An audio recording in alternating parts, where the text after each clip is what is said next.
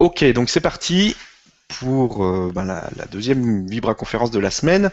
Donc euh, ben, merci à toi euh, Christian d'avoir d'être là avec nous ce soir et puis merci encore à, à, toutes les personnes qui, qui nous suivent.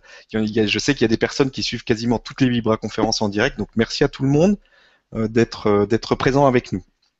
Donc aujourd'hui, donc Christian Duval qui va ben, commencer par se présenter et puis après on fera comme d'habitude, euh, on fera un question-réponse et puis euh, en direct et puis comme ça vous aurez euh, les réponses que vous attendez par rapport à ce que vous aura expliqué un peu Christian par rapport à ce qu'il fait.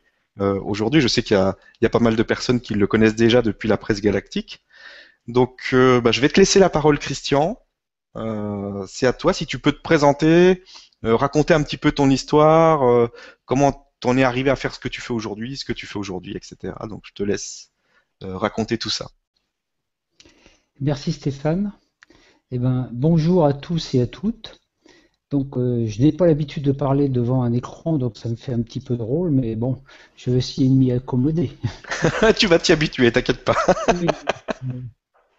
Alors voilà, bon, c'est toujours un petit peu difficile de parler de soi, mais bon, euh, puisqu'il faut le faire, je vais raconter un petit peu mon périple. En fait, euh, mon expérience euh, a commencé, on peut dire, le jour où je suis né, quoi, en fait. Hein.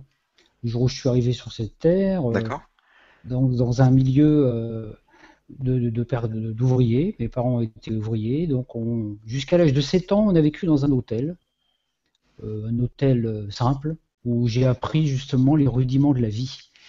Et dans la première partie, vers 3-4 ans, par là, il m'est arrivé un petit problème de santé qui a failli me rappeler de l'autre côté. D'accord. Et suite à, ce, suite à cette expérience-là, euh, j'en ai un souvenir vague d'être attaché sur un lit avec des courroies euh, dans un hôpital à Paris. Bon, c'était quand même assez éprouvant, quoi. Uh-huh. Et donc, euh, par la suite, j'ai fait pas mal, pendant pas mal d'années un rêve récurrent. Un rêve, je ne sais pas si c'est un rêve ou un voyage astral. Uh-huh. Et je me voyais vraiment sortir de mon corps. Je me voyais, je m'envolais comme un ballon quoi de la terre quelque part. D'accord. Je voyais cette espèce, un espèce de cordon et je partais et jusqu'à un moment où je voyais la terre mais pas plus grosse qu'un petit pois. D'accord. Et j'avais comme une comme une voix ou comme quelqu'un qui me parlait autour de moi que je voyais pas mais qui me disait euh, c'est ton dernier voyage, il faut que tu fasses tes adieux. Donc euh, voilà, c'était un truc. Je disais, Assez mystérieux. mon père, ma mère et tout disaient non, non, il faut leur dire au revoir euh, ce coup-ci. Euh, voilà. comme si c'était mon dernier voyage ici. Donc ça m'avait. Donc après, quand je me, je faisais donc un petit peu des cauchemars parce que moi j'étais jeune, donc ça me paniquait un petit peu, à tel point que le matin j'arrivais, j'avais souvent les yeux collés et j'arrivais pas à me réveiller quoi. Mhm. Et ça a duré quand même pas mal, pas mal d'années et comment je dire, je pouvais pas en parler vraiment à mes parents, quoi, parce que quand on est enfant, quand on parle de ses rêves, bon, c'est des rêves, quoi, voilà. Bien sûr. C'est des trucs.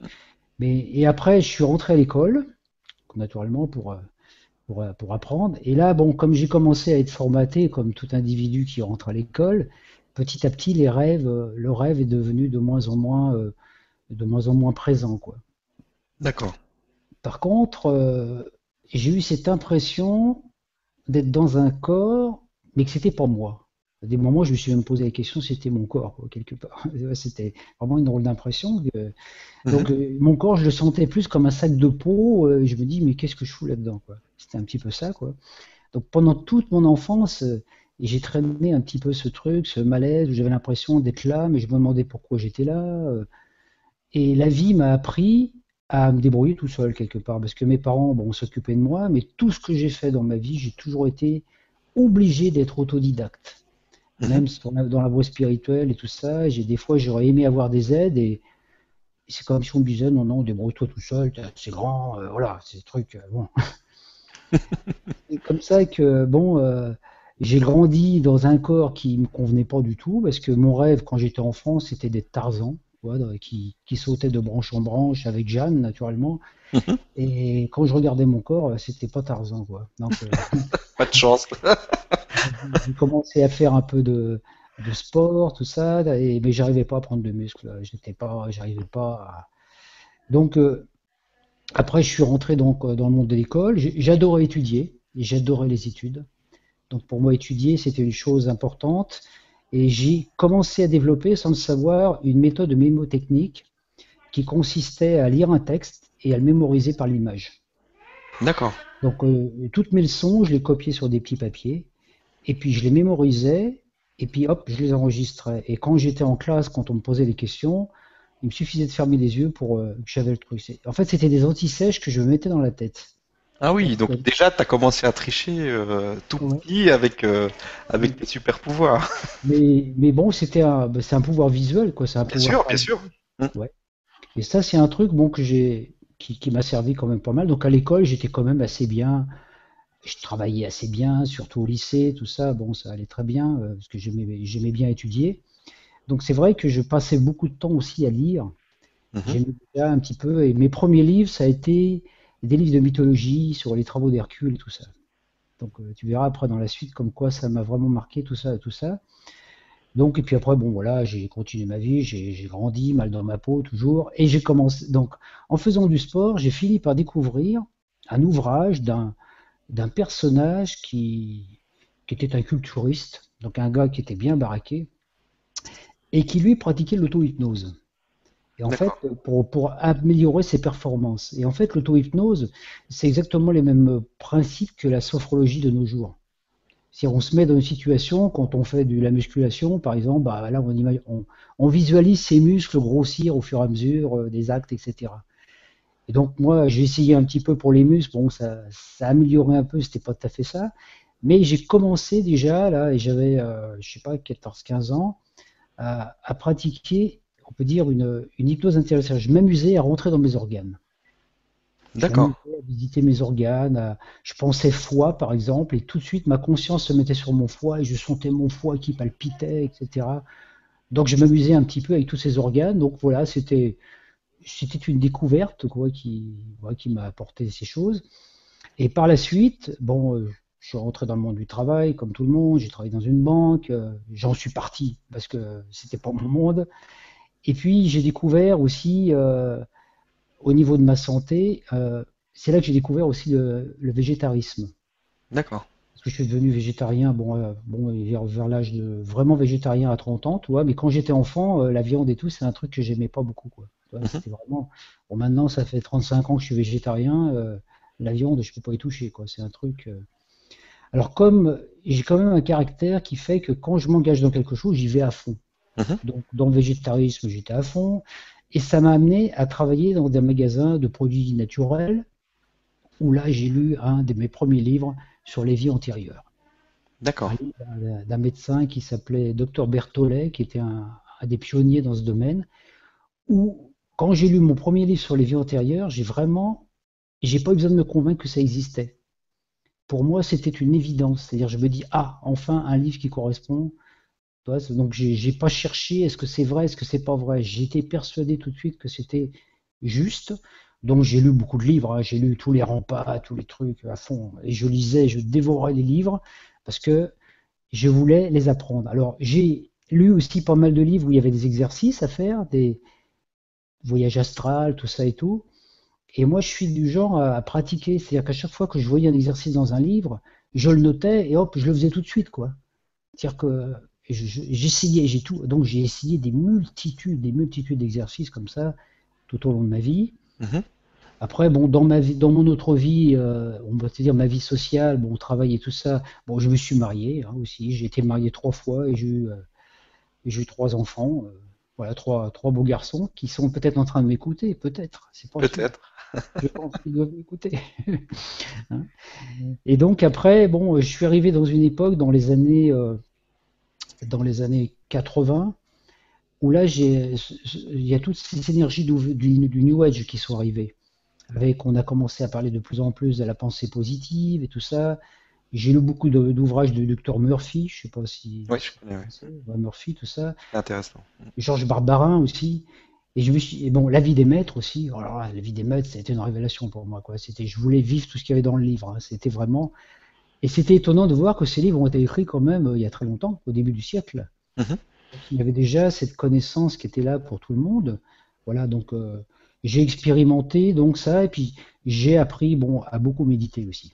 D'accord. Donc j'ai passé beaucoup de temps à méditer. À chaque fois que je notais une, une information dans un livre, je la soulignais, je la notais sur un papier, et ça me servait de sujet de méditation le lendemain, tu vois, ou plus tard.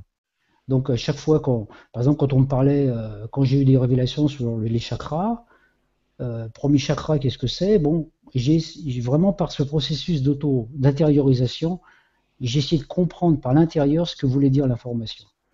Donc je, je, vérifiais tout dans mon corps. Si tu veux, mon corps, ça me servait de laboratoire, un peu comme un cobaye, quoi. Quelque part, c'était un petit peu ça, quoi. Donc j'ai beaucoup pratiqué toutes ces, toutes ces pratiques donc de loi d'attraction aussi, qui sont un peu les mondes magiques, parce que j'étais très attiré par la magie. Euh, Merlin, pour moi, c'était un, un vrai personnage, hein, et j'en suis persuadé encore, encore en plus hein, que c'est pas un personnage que mythologique. Hein. Donc, je, travaillais pour essayer de mettre de l'ordre dans mes cellules, dans mes organes, dans mes atomes, pour mettre de la lumière, etc. Bon, faire tout ce travail que font tous les gens qui sont un peu dans des démarches spirituelles, quoi. Mm-hmm.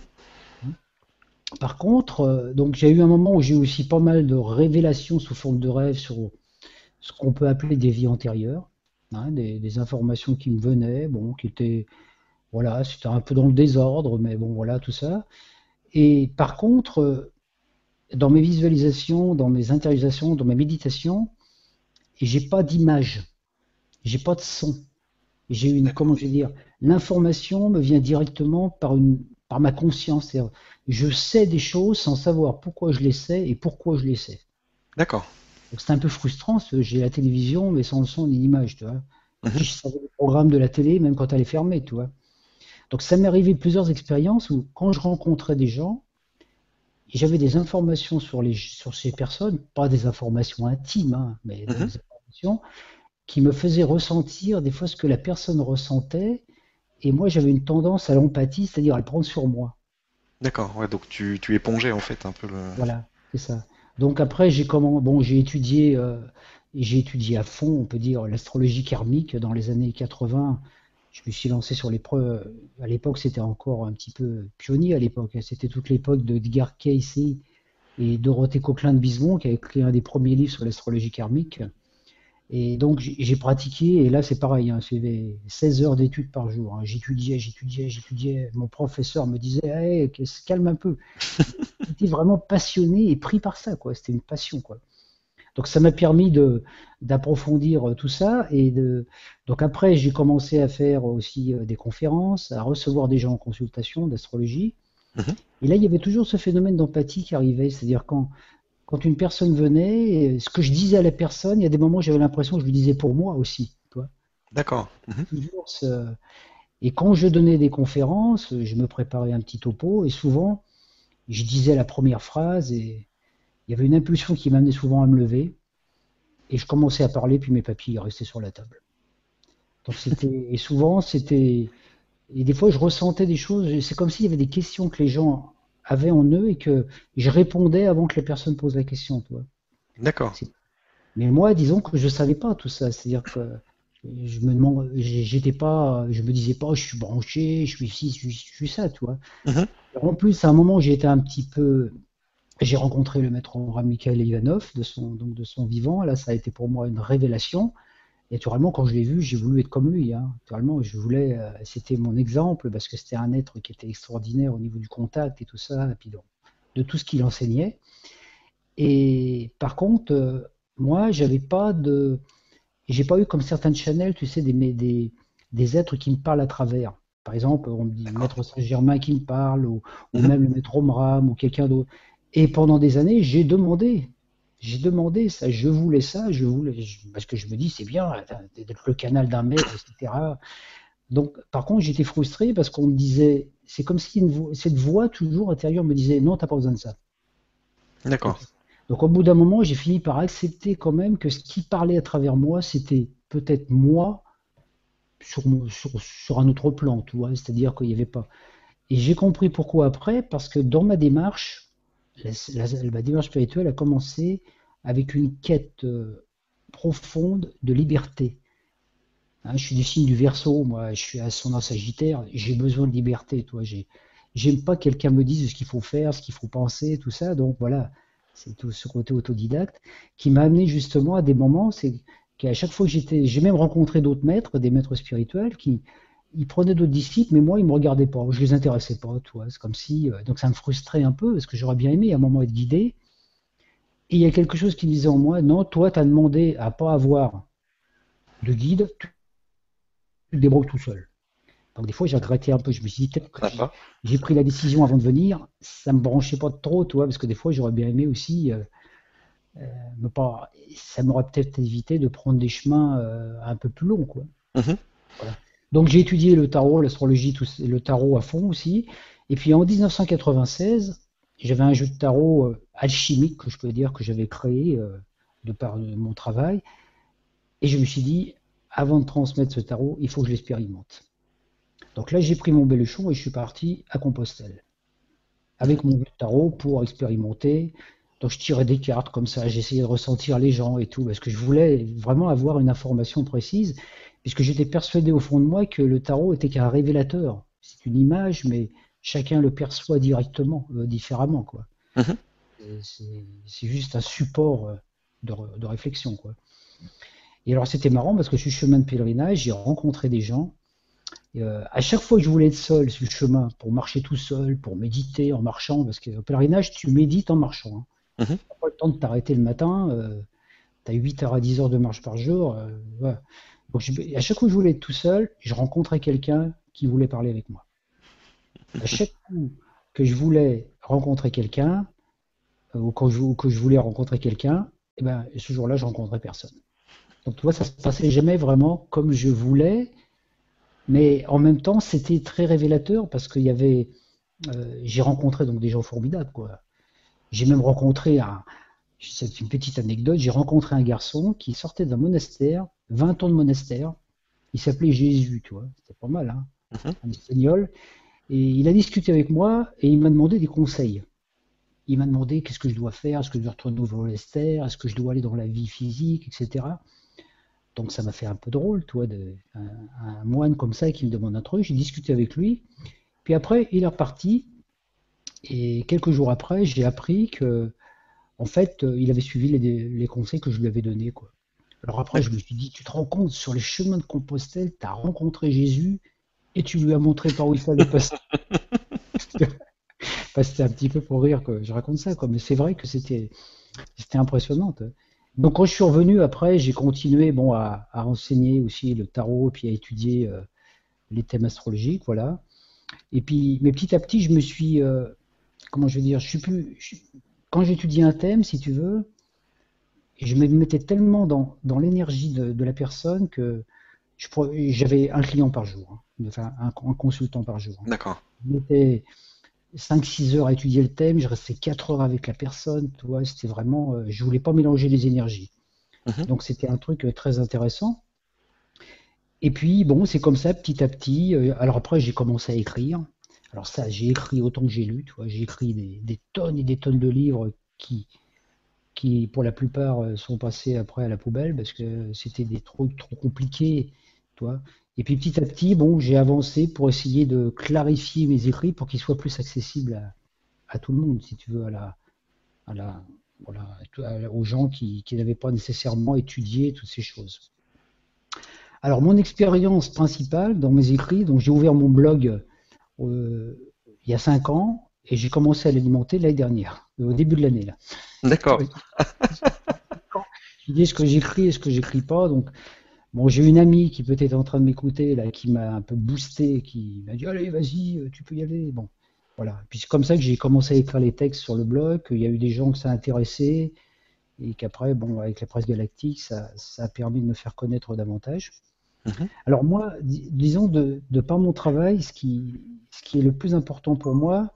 La base oh. virale VPS a été mise à jour. Bon, ça c'est ça c'est le truc. Alors, le plus important, c'est cette loi d'attraction justement sur laquelle j'ai travaillé, où j'ai écrit beaucoup d'articles là-dessus. Parce que moi-même ayant expérimenté le principe de la loi d'attraction, je me suis rendu compte avec tout le questionnement des gens que ça marchait pas pour tout le monde. Mm-hmm. Cette loi est là. Pourquoi? Parce que donc c'est comme ça qu'en fouillant dans l'intérieur de moi-même, en méditation et tout, je me suis aperçu qu'en fait la loi d'attraction, c'est un loi, une loi qui est liée à notre monde aussi, hein, puisque tout, tout ce qu'on, toutes les choses auxquelles on, on se lie, on les attire aussi, on les crée.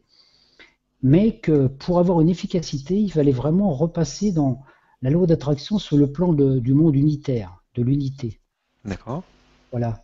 Donc, euh, ce qu'on pourrait appeler le plan astral unifié, c'est-à-dire le monde où vivent les maîtres, justement. D'accord. Des grands maîtres comme euh, Yogananda euh, et Babaji et tout ça, tous ces grands maîtres qui avaient non seulement cette capacité d'enseigner des choses un peu philosophiques, avaient une capacité sur la matière, c'est-à-dire qu'ils avaient, ils étaient capables de dématérialiser leur corps, de le rematérialiser. Donc, un peu ce qui était écrit dans la vie des maîtres.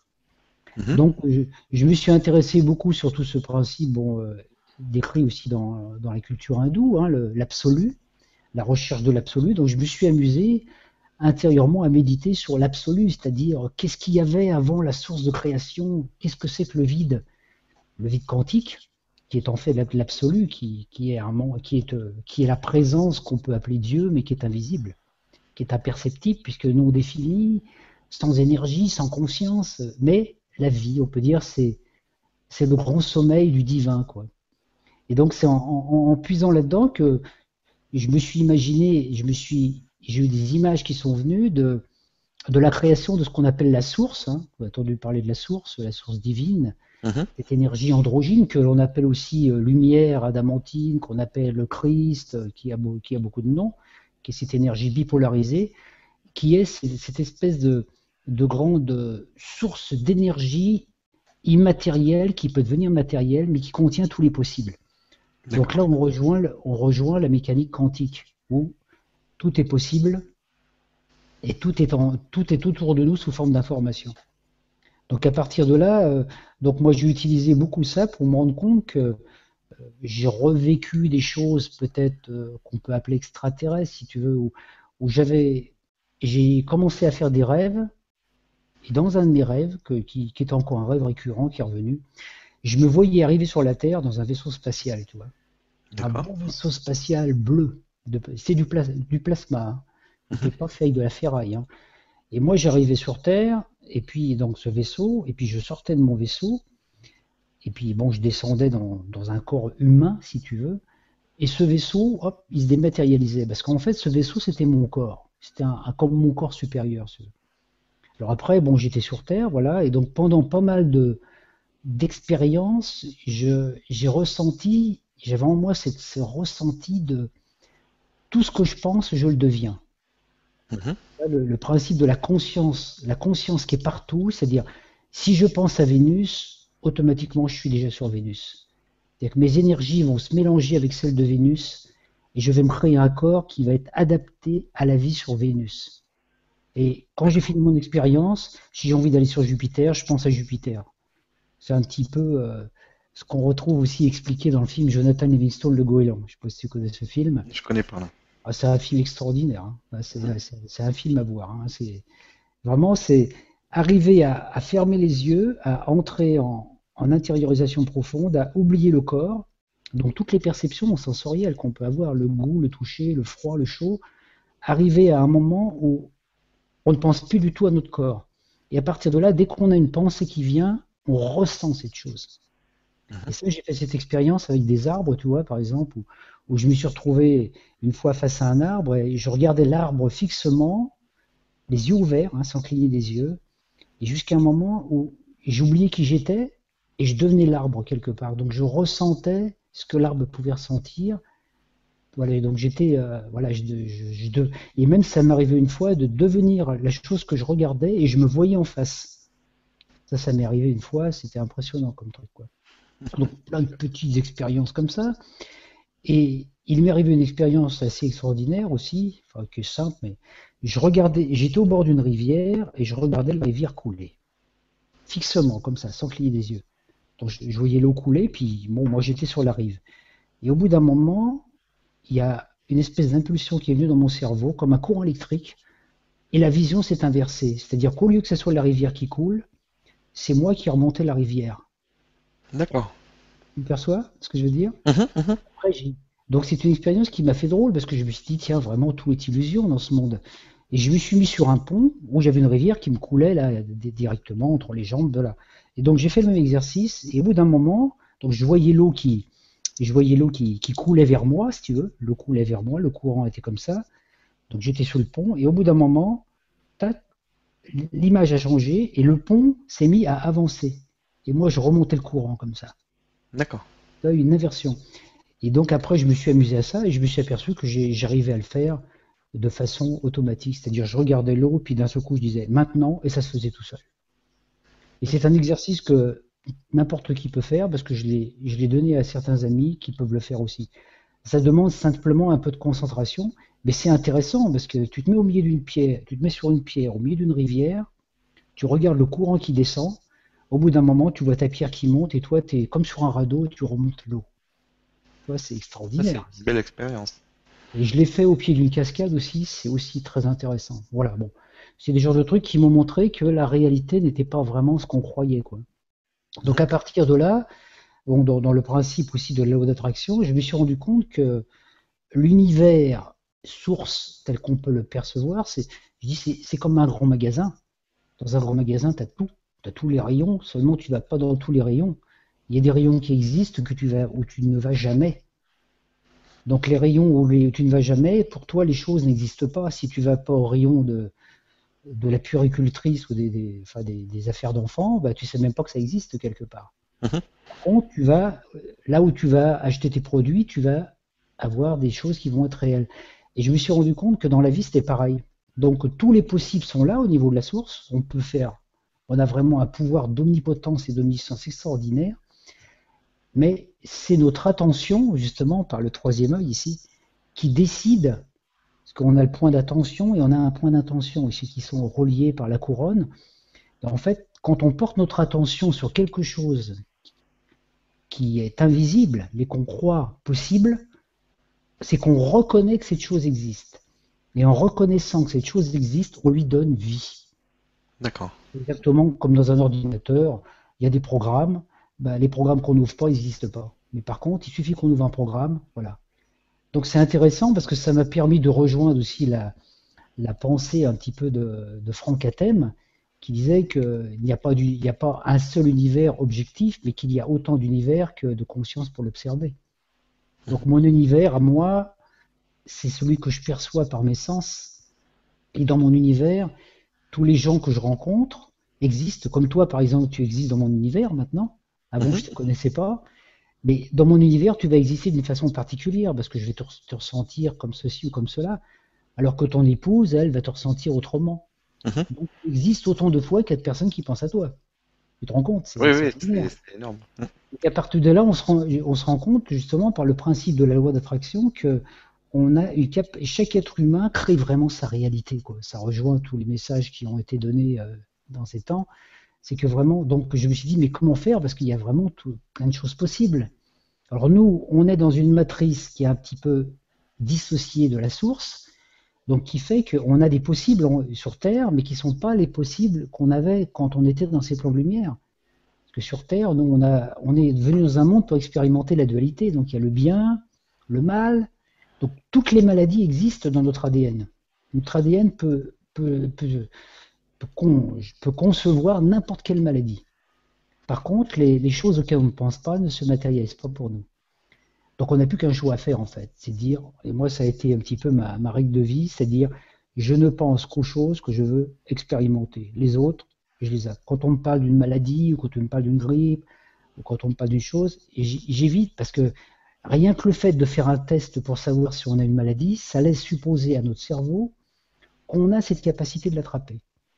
Et notre cerveau est incapable de discerner entre la réalité et, le, on peut dire le, réel et puis l'imaginaire. Mhm. Qu'on regarde une télé-réalité, qu'on regarde un reportage télé ou une information ou un film, le cerveau il prend l'info pareil. Il fait pas de discernement. Si on regarde que des films de guerre, et eh ben on finit par croire que le monde est en guerre. Donc c'est à partir de là qu'on a un travail à faire de détachement quelque part et de nettoyage. On peut dire que c'est moi, excuse-moi, j'ai oublié le. Vas-y. Donc moi, je me, je me suis branché, si tu veux, dans le sens où la, je me dis, on est dans un monde où on expérimente le bien et le mal. Mais les deux sont les facettes l'une de l'autre, c'est-à-dire rien n'est bien, rien n'est mal, tout n'est qu'expérience, puisqu'on est venu dans ce monde pour expérimenter. Par contre, quand on découvre que l'expérience ne nous fait pas de bien, c'est à nous de savoir ne plus la nourrir, quoi. Comme, et c'est à partir de là, dans, dans ce monde, on s'est créé nous ce qu'on appelle le karma. Et le karma, il y a eu beaucoup d'erreurs par rapport à ça qui m'ont été répétées, enfin, d'après ma vision. C'est que moi j'ai travaillé tellement longtemps là-dessus. Le karma, c'est jamais qu'une source de mémoire, c'est une banque de données. C'est des mémoires, euh, des informations qui sont cristallisées, des, des, émotions qu'on digère pas, des choses qu'on n'accepte pas, et qu'on trimballe de vie en vie, quoi. Donc il y a un moment, il faut faire le nettoyage. Et justement, la Terre était tellement empêtrée dans tous ces problèmes karmiques qu'il y a eu cette incarnation donc, de, Maître Jésus qui est venu, lui, nettoyer le karma planétaire et, nous rendre notre liberté. Seulement, bon, il y a eu d'autres manipulations mentales et tout après qu'on fait qu'on a continué à fonctionner avec notre fausse vision. Donc en fait, maintenant, pour moi, la seule chose qui importe, c'est de percevoir que quand une information vient à moi, si elle me convient, je l'expérimente. Si elle ne me convient pas, euh, voilà, c'est-à-dire que toutes les choses, euh, parce que c'est très vite fait de créer une croyance. Euh, à notre époque, par exemple, on est dans une période de crise. Une crise, ça naît de quoi? D'une rumeur. Il suffit qu'il y en ait qui dise, tiens, il y a, une crise monétaire, l'information va se diffuser, les gens vont commencer à avoir peur, ils vont plus dépenser d'argent et la crise monétaire va arriver pour de vrai. Et c'est exactement la même chose pour la maladie, parce que notamment les maladies comme la grippe et tout ça, par exemple, mhm. quand on entend que, parce que moi à un moment j'entendais des gens qui disaient, euh, oh il y a une épidémie de grippe, faut faire attention. Mais dès l'instant qu'on pense à ça, c'est qu'on pense que cette épidémie, que la grippe est, peut nous toucher. Donc on va descendre notre plan vibratoire, notre conscience va abaisser notre temps vibratoire, notre je suis, va abaisser notre temps vibratoire jusqu'à temps qu'on soit dans un état vibratoire où on va pouvoir être touché par le virus de la, de la grippe. Et à ce moment-là, on va rencontrer la personne qui porte le virus. Alors on va dire Oh, elle m'a refilé la grippe. Mais non, puisqu'elle a continué à l'avoir. toi, c'est donc à un moment, je dis c'est vraiment le truc. Euh, moi, je dis quand la grippe frappe à ma porte, je dis non, non. Euh, comme les représentants, on les fait pas rentrer. Voilà. donc c'est donc en fait, il faudrait qu'on pour sortir un petit peu du dilemme, je pense pour tout un chacun, c'est d'arriver à, comment on pourrait dire ça? C'est d'arriver à ne penser qu'aux choses qu'on veut vivre et d'éluder tout le reste. Toutes les choses qu'on ne veut pas vivre. Donc ça, passe aussi par un nettoyage. Moi, dans ma vie, comme tout individu, j'ai vécu des choses avec des gens. Euh, toutes les personnes avec lesquelles j'ai vécu des choses difficiles, j'ai travaillé sous le pardon. Parce que le pardon, c'est effacer les mémoires. Parce que quand on rencontre une personne avec laquelle on a eu un conflit, si on est obligé de changer de trottoir, ça devient, la vie n'est pas facile. Mhm. Alors que lorsqu'on pardonne, c'est-à-dire qu'on accepte de voir qu'on a vécu une expérience avec cette personne, mais que cette personne n'est pas que ça. Et l'expérience m'a démontré que des personnes qui s'étaient avérées à des moments des ennemis, on pourrait dire entre parenthèses, mhm. sont devenues des personnes qui m'ont aidé par la suite. L'inverse a été vrai aussi. Donc à partir de là, c'est tout. Moi je dis, euh, et je pourrais résumer tout ce que je dis enfin, quelque part en disant euh, tout ce que je pense, je le crée, tout ce que je crée, je l'expérimente. Ça, s'arrête là. Donc tout l'enseignement, tout ce que je peux transmettre aux gens est basé là-dessus. Alors je me sers euh, encore actuellement même du thème astrologique et des données que les gens me, me, donne, toi, parce qu'il y a des gens qui m'écrivent sur mon blog et qui me posent des questions, notamment par la presse galactique. Donc je me sers moi uniquement des, je me sers des, comment je veux dire, des paramètres que j'ai par rapport à ça pour dire aux gens, ben voilà, euh, tiens voilà, dans d'autres vies vous avez vécu ça, maintenant vous êtes venu pour aller par là. Mais c'est pas une mission déterminée. le mot mission n'est pas un mot parce que notre seule mission en tant qu'être humain, c'est d'exprimer l'amour sous une forme particulière, comme toi tu l'exprimes par ce que tu fais. Euh, la marchande de légumes va l'exprimer euh, en vendant ses légumes. Euh, après, je dis, c'est dans la vie ordinaire de tous les jours qu'on peut vraiment exprimer le divin. Enfin, moi, c'est mon expérience puisque j'ai vécu ça. C'est voilà, c'est un petit peu. À partir de là, bon, il y a aussi, par la loi d'attraction, il y a cette loi de résonance. Et j'ai vécu des expériences extraordinaires parce qu'on en parle beaucoup de plus en plus dans les messages maintenant. Euh, j'ai en cité qu'une pour pas allonger trop la présentation. C'est que il y a une époque, j'étais, j'ai habité à La Rochelle et je devais partir au Québec. Donc je devais partir au Québec. Donc euh, l'après-midi, j'ai eu du temps libre. Je me suis rendu dans le cinéma pour regarder Merlin l'Enchanteur. Ça me plaisait ce film. J'arrive dans le cinéma, il y avait 250 places, toi. Il y avait trois personnes. Pas beaucoup, hein. Donc Ben je non. suis arrivé dans le noir, je me suis assis, euh, donc je pensais quand même au Québec. toi. Je me suis assis sur, euh, sur un fauteuil, et sur le fauteuil, il y avait un truc qui me dérangeait, parce que dans le noir, je n'avais pas vu. Donc j'ai retiré la revue, j'ai regardé le film, et quand je suis sorti du ciné, j'ai emmené la revue avec moi. Et ben, C'était une revue sur le- qui, expliquait tous les voyages au Québec. D'accord. C'est des trucs. Et c'est comme ça que lorsque je suis parti vivre au Québec, j'ai vécu au Québec deux ans. Hein, ça, je pourrais l'expliquer en détail à des gens si ça les intéresse. Mais en l'espace de trois jours, j'ai trouvé un appartement et un travail alors que j'avais aucun diplôme ni rien. Ça s'est fait tout seul, quoi. C'est et sans chercher, parce que j'étais persuadé que je devais aller là-bas. Donc, je pense que la, la, la- quand on arrive à, à vivre vraiment cette loi d'attraction que, qui est plutôt maintenant à ce niveau-là la loi de grâce, que la loi d'attraction, elle est liée à la volonté. C'est-à-dire, je veux ceci, je veux cela.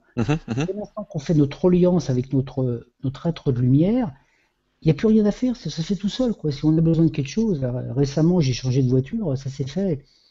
La première demande que j'ai tapée sur Internet, c'était la bonne, tu vois. C'était vraiment le truc. Et ça m'arrive souvent, ce genre de truc. Et on rejoint ce que, beaucoup de personnes euh, qui thérapeutes appellent l'enfant intérieur. Cette simplicité, quoi. C'est cette innocence, cette transparence. Tu as besoin d'un truc, ça vient tout seul. Mais ça vient au moment où tu en as besoin et quand on a besoin. Mais pas quand tu veux ni comme tu veux. Donc ça donne une capacité, tu te lèves le matin, tu te dis, bon voilà, on va voir ce qui se passe. Voilà, c'est ce que j'essaye de vivre. Et donc, euh, que j'essaye de transmettre aux gens par l'intermédiaire de, ouais, de, de mon blog aussi, ou de ou peut-être d'aujourd'hui, voilà. Ok. Voilà, bon, je vais arrêter là la présentation. hein, mais- Bah merci, c'est très bien. Au moins c'est complet. Les gens euh, savent un peu mieux euh, sur, sur quoi ils peuvent se baser pour poser leurs questions aussi. C'est Oui. intéressant. Et euh, bah, on va commencer tout de suite avec euh, la première question. Donc, qui est une question de Séverine qui nous dit bonjour. Quels sont, euh, selon vous, les meilleurs exercices pour développer notre troisième œil, notre intuition? euh, être le plus possible dans notre propre ressenti intérieur en lâchant le mental. Euh, bon, bonjour Séverine. Alors c'est une question qui est simple mais qui est à la fois très complexe. Donc je- je- j'en ai déjà donné quelques informations dans, mes écrits sur les blogs, parce que la difficulté c'est que dès l'instant qu'on veut travailler à développer le troisième œil, c'est qu'on reconnaît que notre troisième œil n'est pas actif. Dès qu'on veut développer notre intuition, c'est qu'on reconnaît que notre intuition n'est pas active. Alors il faut faire l'inverse, c'est-à-dire être persuadé que ce troisième œil est actif, que l'intuition est là, et donc c'est ça qui permet justement de se mettre dans un état de non mental, hein, donc de, disons par la, par la méditation, et donc de, comment je veux dire, de, parce que tout ce qui est exercice de développement par la volonté vient du je, vient du petit moi, et tout ce qui vient du moi, puisque le moi, lui, il est formaté par le cerveau et par le mental et par toutes ces choses qu'on a appris, le moi, lui, le moi, il est incapable de percevoir quelque chose qui n'a pas été préenregistré dans le cerveau. D'abord, notre cerveau a une capacité extraordinaire, qui est, aussi euh, une faiblesse pour nous, c'est que toute chose à laquelle on ne croit pas, le cerveau ne donne pas l'opportunité de la voir. Donc, euh, les choses qui sont invisibles, si on accepte un concept invisible, si on accepte par exemple que si on accepte par exemple qu'un être que les maîtres ascensionnés existent, qu'on finit par s'en convaincre par des lectures et par l'intériorisation, notre cerveau finit par accepter l'information. On va développer des organes de perception dans le corps, qui vont, le cerveau va développer un circuit euh, synaptique qui va permettre de capter ces informations. Mais tant qu'on n'a pas cette information, tant qu'on n'a pas donné notre attention à cette possibilité, ça, ne se manifeste pas. Et c'est exactement tout le travail qui a été donné depuis le début des temps par le principe de la prière. Quand on prie, on ne prie pas Dieu Père éternel qui est assis sur un nuage. Quand on prie, en fait, on se relie à notre soi, notre soi supérieur, qui lui, on est une émanation de lui, donc il nous donne l'information aussi. Mais tant qu'on ne prie pas, tant qu'on ne croit pas à une force au-delà de notre mental, il ne peut rien pour nous parce que il faut quand même prendre conscience que le soi ne sait absolument rien de ce qu'on fait sur la terre tant qu'on ne se connecte pas avec lui.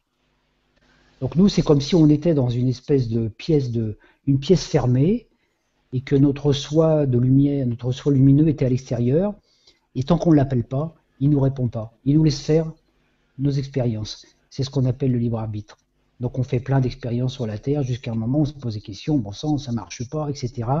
Et c'est là qu'on commence à demander, et, tout l'enseignement de Jésus a été clair quand il nous montre son cœur. Vous savez, il y a cette photo de Jésus là, on le voit avec ce rayonnement qui sort de son cœur, parce qu'il nous dit tout est là. C'est-à-dire quand on prie, il faut être persuadé qu'on est à la fois celui qui prie et celui qui exauce, et qu'on est exaucé au moment précis où l'on prie. Donc la prière n'est plus une demande, mais une affirmation. À partir de là, on peut avoir un ressenti euh, intérieur d'une information dont on a besoin euh, sans passer sans, passer par le troisième œil qui a été, qui a été comment je vais dire, trafiqué. Parce que bon, je ne veux pas rentrer dans les détails ici, mais on sait qu'à une époque, euh, on a eu un implant dans le cerveau, etc., qui a séparé l'hémisphère droit de l'hémisphère gauche. Donc on reçoit les infos par l'hémisphère droit, qui doivent normalement être transférées à l'hémisphère gauche rationnel, qui transfère l'information au cœur. Mais le problème, c'est que comme il y a cet implant entre les deux, bah, il y a une information. Et, et cet implant qui a été mis sur l'intellect fait que tout ce qu'on reçoit comme information, on le trie. Et tout ce que le mental, il est incapable d'accepter, il le rejette. Et c'est pour ça qu'on a aussi pendant la nuit des rêves qui sont très perturbés, parce qu'on reçoit plein d'informations pendant les rêves, et notre mental, il trie. Il fait le tri, il dit non, ça c'est pas vrai, ça c'est pas vrai.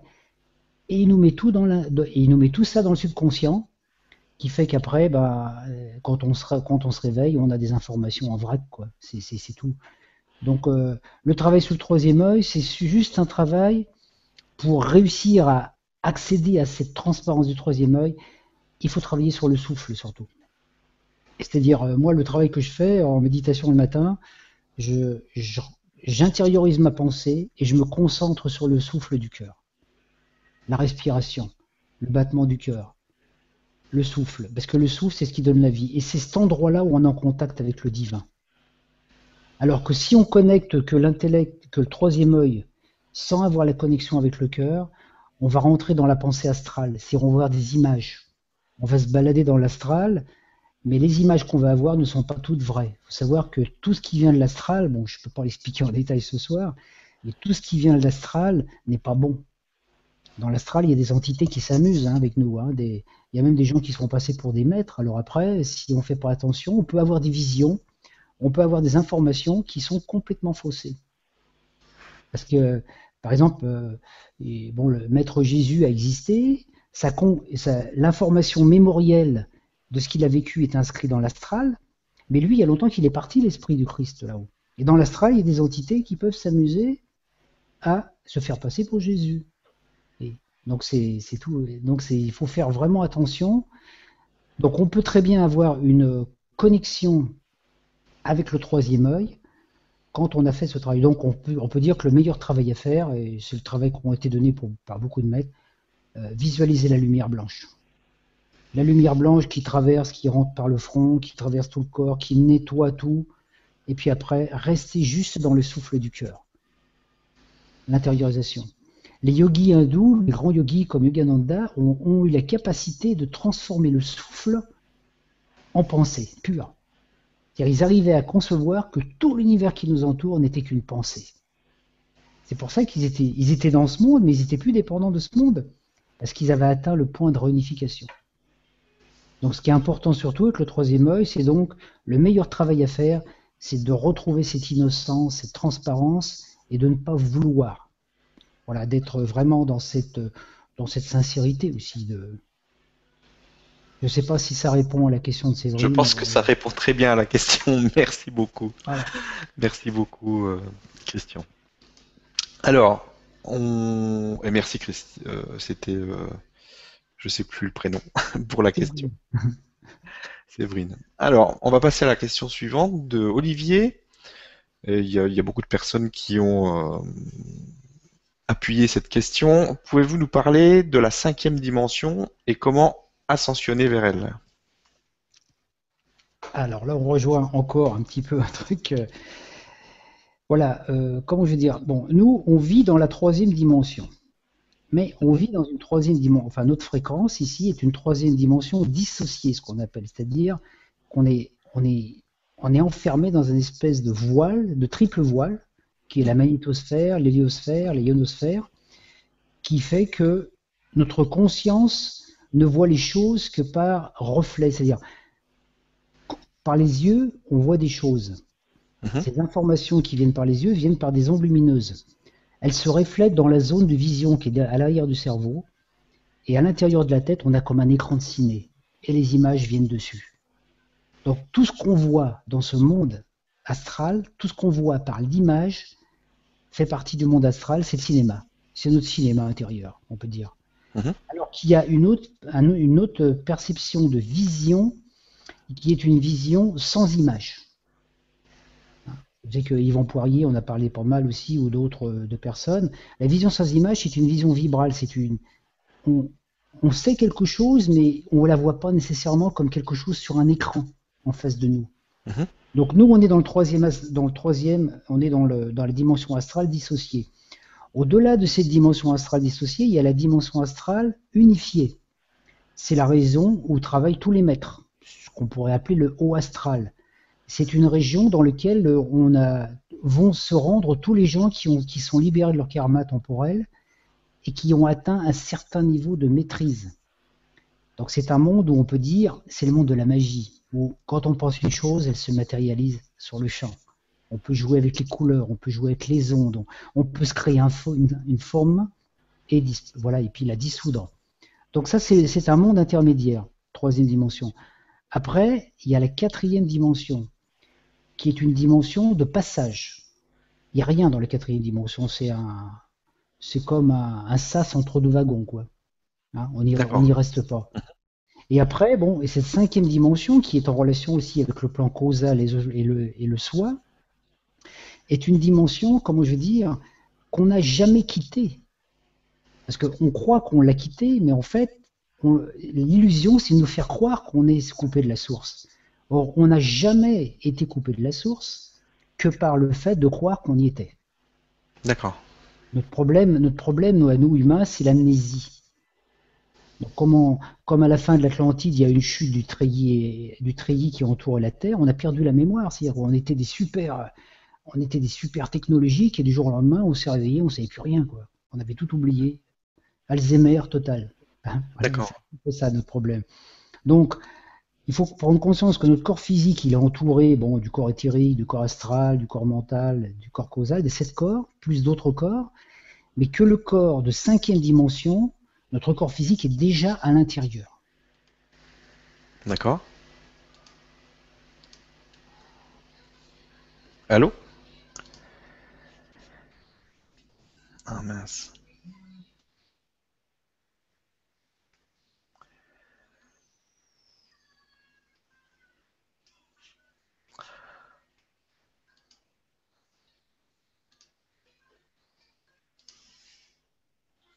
Allô? Bon, j'ai un problème. On a perdu Christian.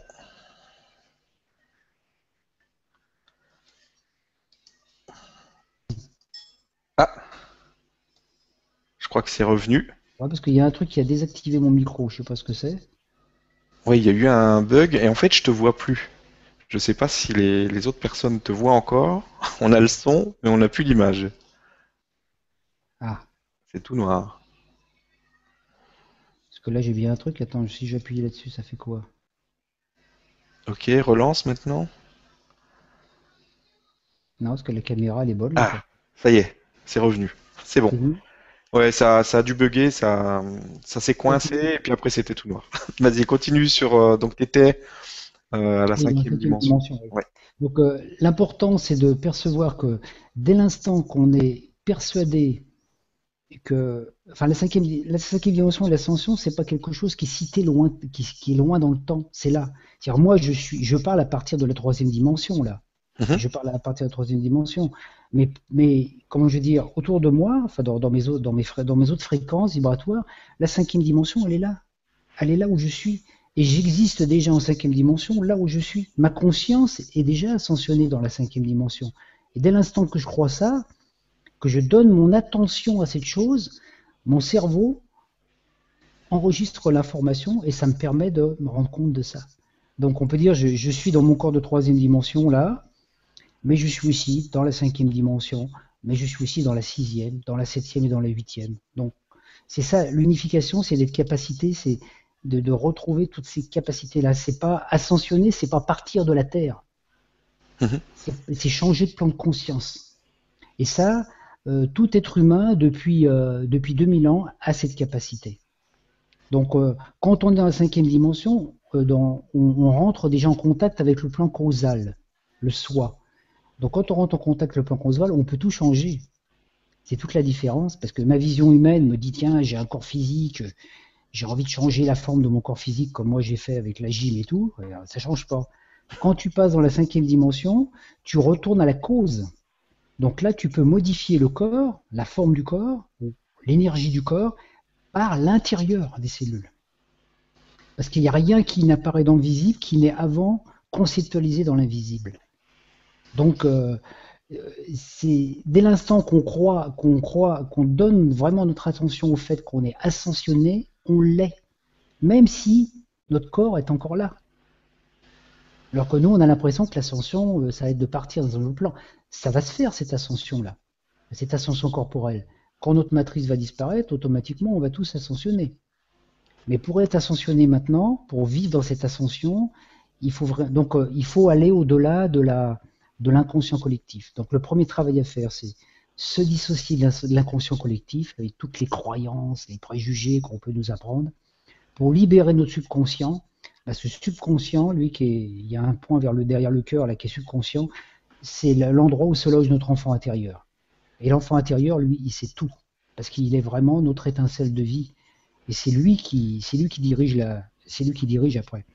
Donc il y avait une image qui était donnée à un moment de quand le, quand on visualise par exemple l'énergie christique, si je considère que mon temple est un est, est un, mon corps est un temple, et que je visualise l'énergie du Christ depuis mon cœur, je sais que mon corps est le temple, de l'énergie christique.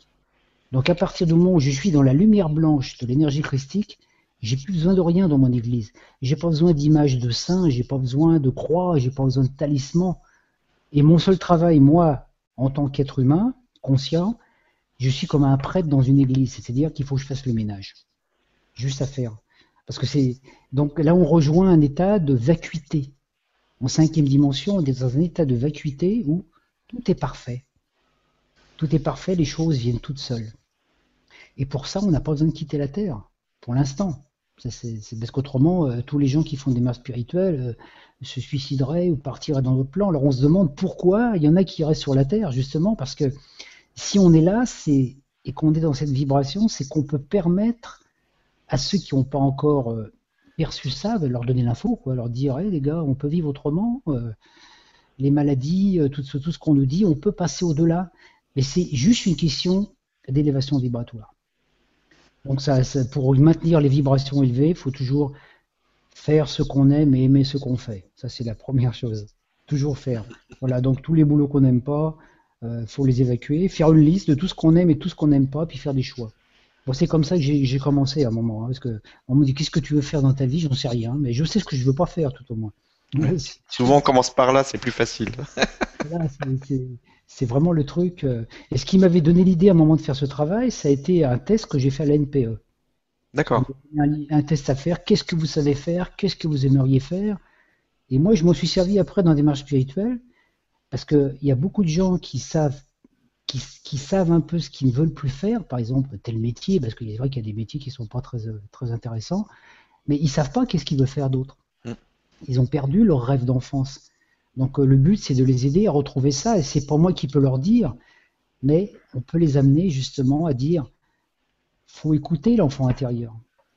Et l'enfant intérieur, il se manifeste quand on a de la joie, quoi, quand, on a ce- quand on fait un truc qu'on aime. Moi, je sais que pendant des années, j'ai fait des conférences, j'adorais ça, je m'éclatais. C'était, je faisais du théâtre en même temps, c'était vraiment le truc. J'ai J'avais besoin de rien d'autre, toi. Et après, quand j'ai arrêté un peu d'en faire, je me suis rendu compte à quel point ça me manquait.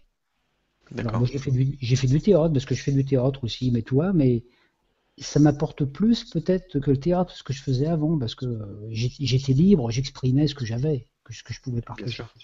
Voilà. Et je crois que c'est la meilleure chose. Donc, faire ce qu'on aime et aimer ce qu'on fait et être persuadé vraiment d'être dans cette conscience unifiée. Donc, j'ai donné aussi sur mon blog, j'ai fait deux articles sur le double.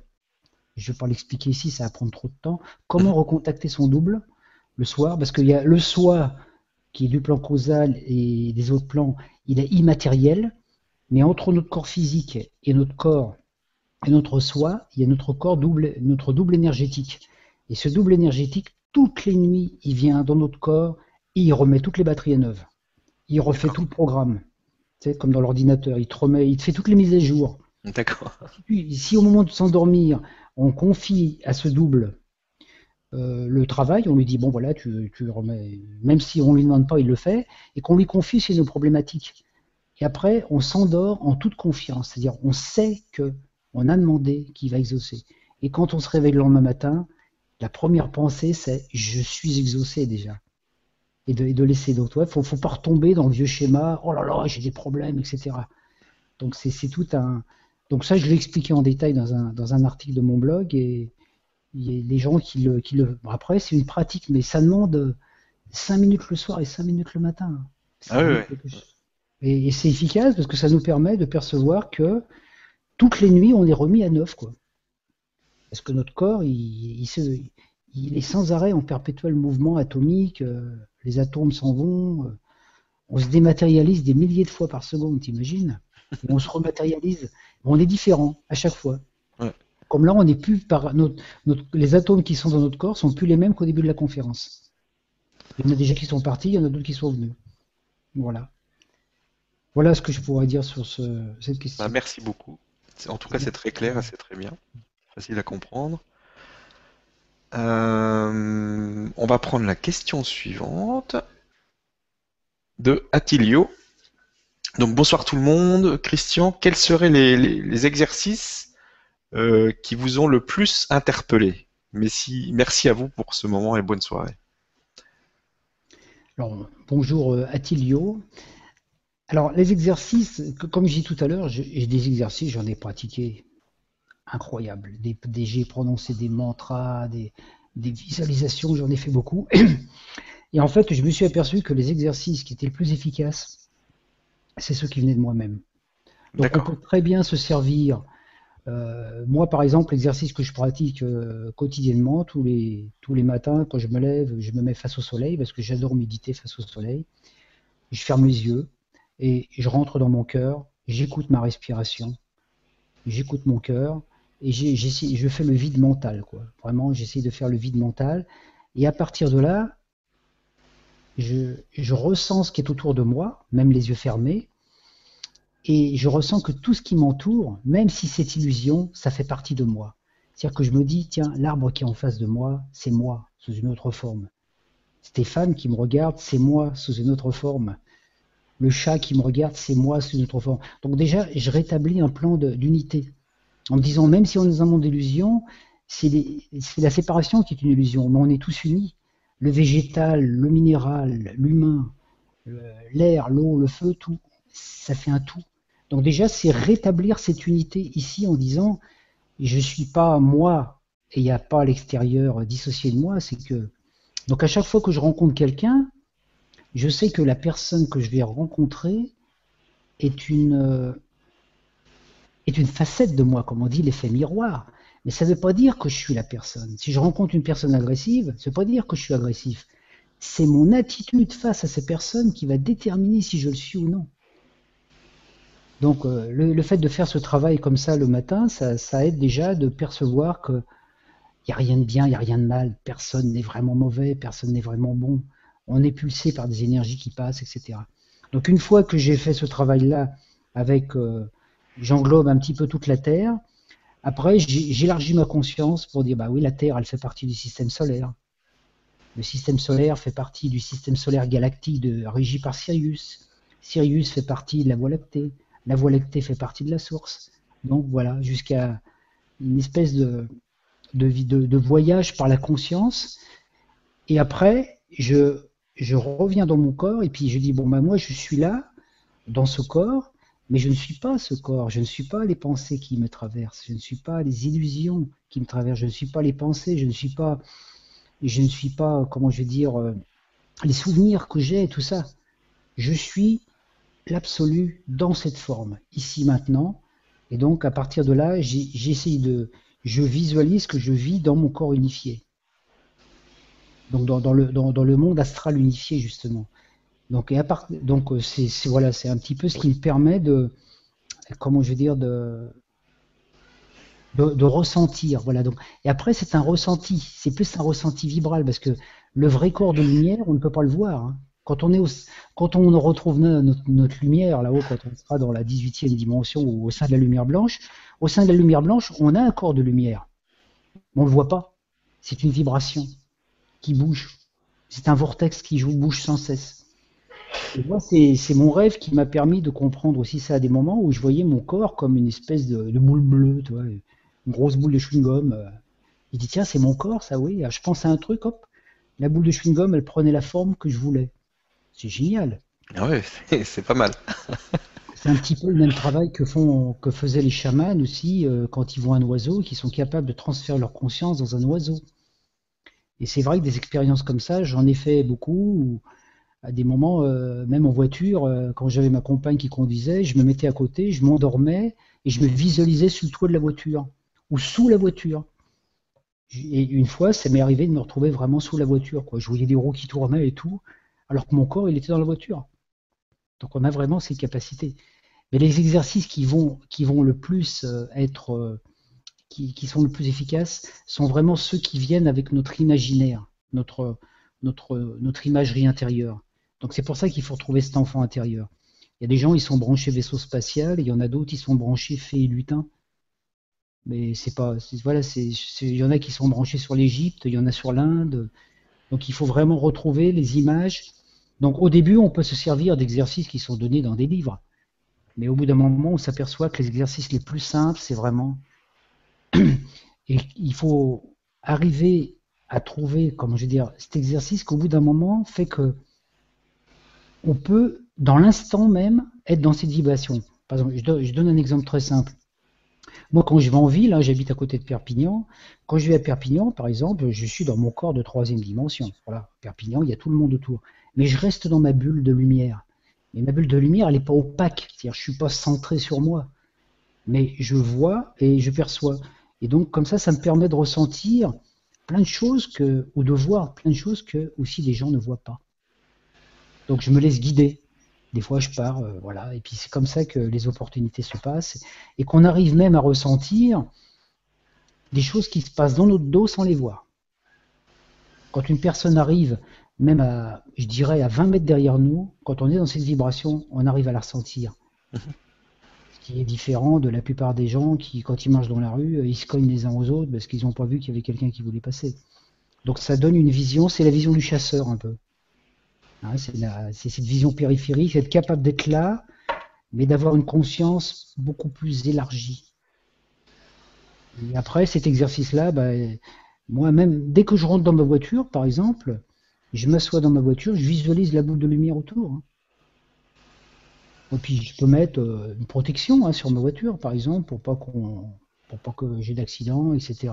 Je, pratique ça depuis des années et ça marche. Et la seule fois où je l'ai pas fait, on m'a cambriolé ma voiture. Alors maintenant, je le fais. Il faut pas oublier alors. Ok. Euh, bah merci pour, euh, pour la réponse et merci pour Attilio pour, euh, pour la question. On va passer à la question suivante. Alors, on a une question de, de Olivier qui nous demande est-ce que vous pouvez nous parler de l'évolution de l'ADN et des photons à travers notre Terre? Ah, ça, c'est une question qui demanderait euh, beaucoup de temps. J'imagine.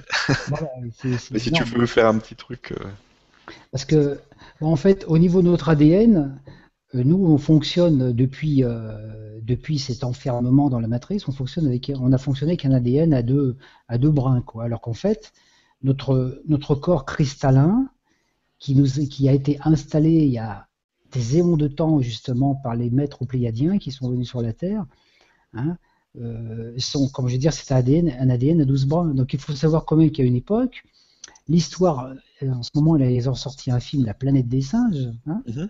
Il faut savoir qu'il y a une époque très lointaine, on avait cette forme simiesque, cette forme de singe, qui avait été créée par les dracos et par les reptiliens, qui étaient venus dans le laboratoire Eden sur la Terre, et qui, va- qui avaient élaboré cette forme pour être une forme qui travaillait, qui, voilà, un petit peu esclave, on peut dire. hein. Mhm. Et comme ils, comme ils étaient plus du tout en accord avec le plan originel du jardin Éden, qui était en fait le jardin Éden, c'est ADN, hein, jardin ADN, hein, la sonorité est claire. hein.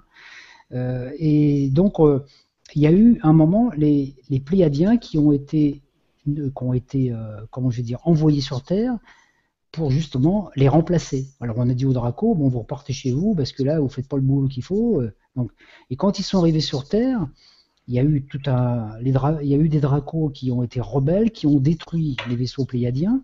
Donc il y a des Pléiadiens qui se sont retrouvés sur Terre dans leur corps, dans un corps qui n'était pas du tout adapté à la vibration terrestre. Et eux, ils portaient un corps ADN à 12 bras, donc le corps cristallin, qui représente les 12 Elohim, qui sont représentés par les 12 crânes de cristal et aussi les 12 signes zodiaques. Je ne vais pas rentrer dans le détail par rapport à ça, mais on pourra en parler un jour si ça intéresse des gens. Mhm. Donc, ce qui est, donc, percevoir qu'on a cet ADN qui est en nous, et que donc il a fallu des, des tas d'expériences, les Pléiadiens ont fait des tas d'expériences pour adapter la forme du singe avec leur conscience, donc pour faire un hybride. Donc en fait, nous, on est la résultante de cette manipulation génétique entre un hybride singe, enfin si de, forme de singe, et une, conscience, comment je veux dire, euh, une conscience cristalline qui nous relie à la source et aux douze Elohim mères euh, gé- régies par Sirius, Isis au sein de la Voie lactée, qui est la mère de notre univers. Donc en fait, euh, on s'est retrouvé un petit peu comme ça, et à l'époque justement du continent de Mu, où les hommes avaient encore cette forme de singe, on était des singes intelligents. Parce qu'on avait ces, choses qui se mettaient en place, donc on était. Les singes intelligents ont vraiment existé, qui avaient beaucoup plus de conscience que les singes actuels. Mais comme cette expérience, comme toute expérience sur le plan terrestre, ne dure qu'un temps, il a fallu passer de cette forme, quand elle a eu évolué, à une autre forme. Et c'est pour ça que le continent de Mu a été détruit et qu'ensuite est venu le continent Atlante, où la forme humanoïde a changé. Donc la forme de singe n'était plus adaptée à notre, expérience à partir de là. Donc il n'y a plus d'âmes qui voulaient s'incarner dans les singes. Par contre, il y a des âmes qui étaient retardataires, qui sont continuées à s'incarner dans des singes. Et les singes de nos jours actuels sont les résurgences de ces, de ces âmes retardataires. Donc le singe ne va pas évoluer vers la condition humaine, mais c'est l'inverse qui s'est produit. Ça remet tout en question, la théorie de l'évolution, euh, etc. Bon, je ne vais pas rentrer dans les détails là-dessus pour l'instant. Mais donc, cet ADN, donc on, disposait d'un corps animal, donc moi, on a un corps animal, c'est un corps qui est animé, qui est animal, qui a des instincts, avec une conscience cristalline, une conscience Christ, à, à, à 12 bras. Donc le tout, c'est justement par la méditation, par tout ce travail, on peut réactiver ces 12 brins qui sont aussi inscrits dans notre tête par les 12 points étoiles qu'on a autour de la tête. On a 12 points qui forment une couronne, qui sont, quand ils sont activés, nous mettent en, con- en contact direct avec les Elohim de Sirius. Donc, on a l'omniscience. C'est-à-dire qu'on on n'a plus rien à apprendre, donc on a besoin d'une info, elle vient toute seule.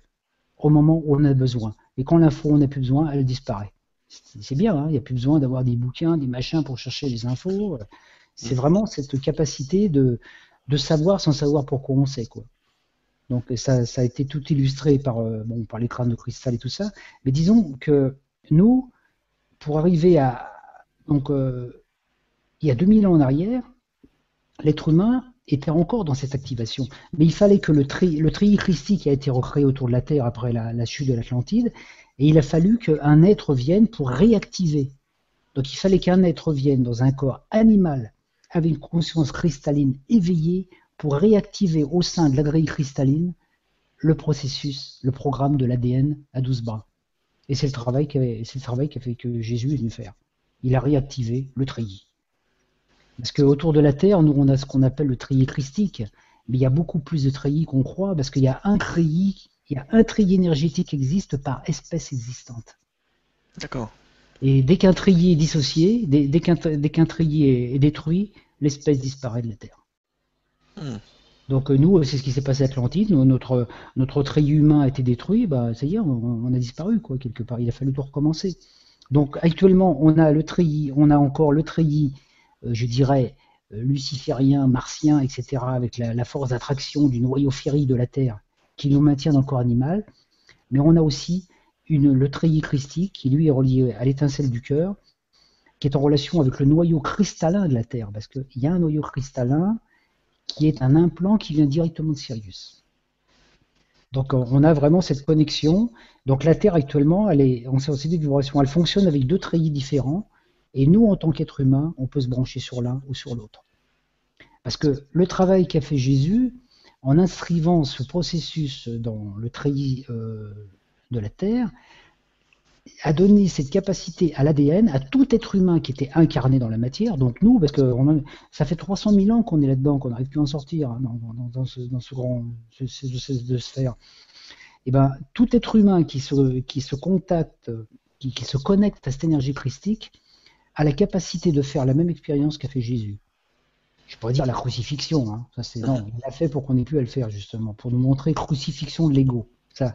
Mais le principal, c'est que on a cette capacité de vivre déjà avec un ADN à 12 bras.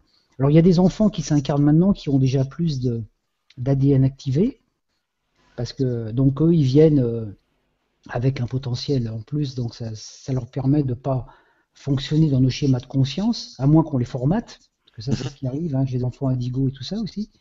Mais on a cette capacité vraiment, dès qu'on est connecté, dès qu'on est la, tête ici, le cerveau là, avec les 12 points conscience, est un reflet dans le microcosme de la Voie lactée. Donc quand on a réactivé ces points, simplement par l'attention, il suffit d'être persuadé que c'est fait, ça se fait. La lumière blanche, ça suffit. Donc à partir de là, notre corps, est-ce que notre corps c'est un, un microcosme?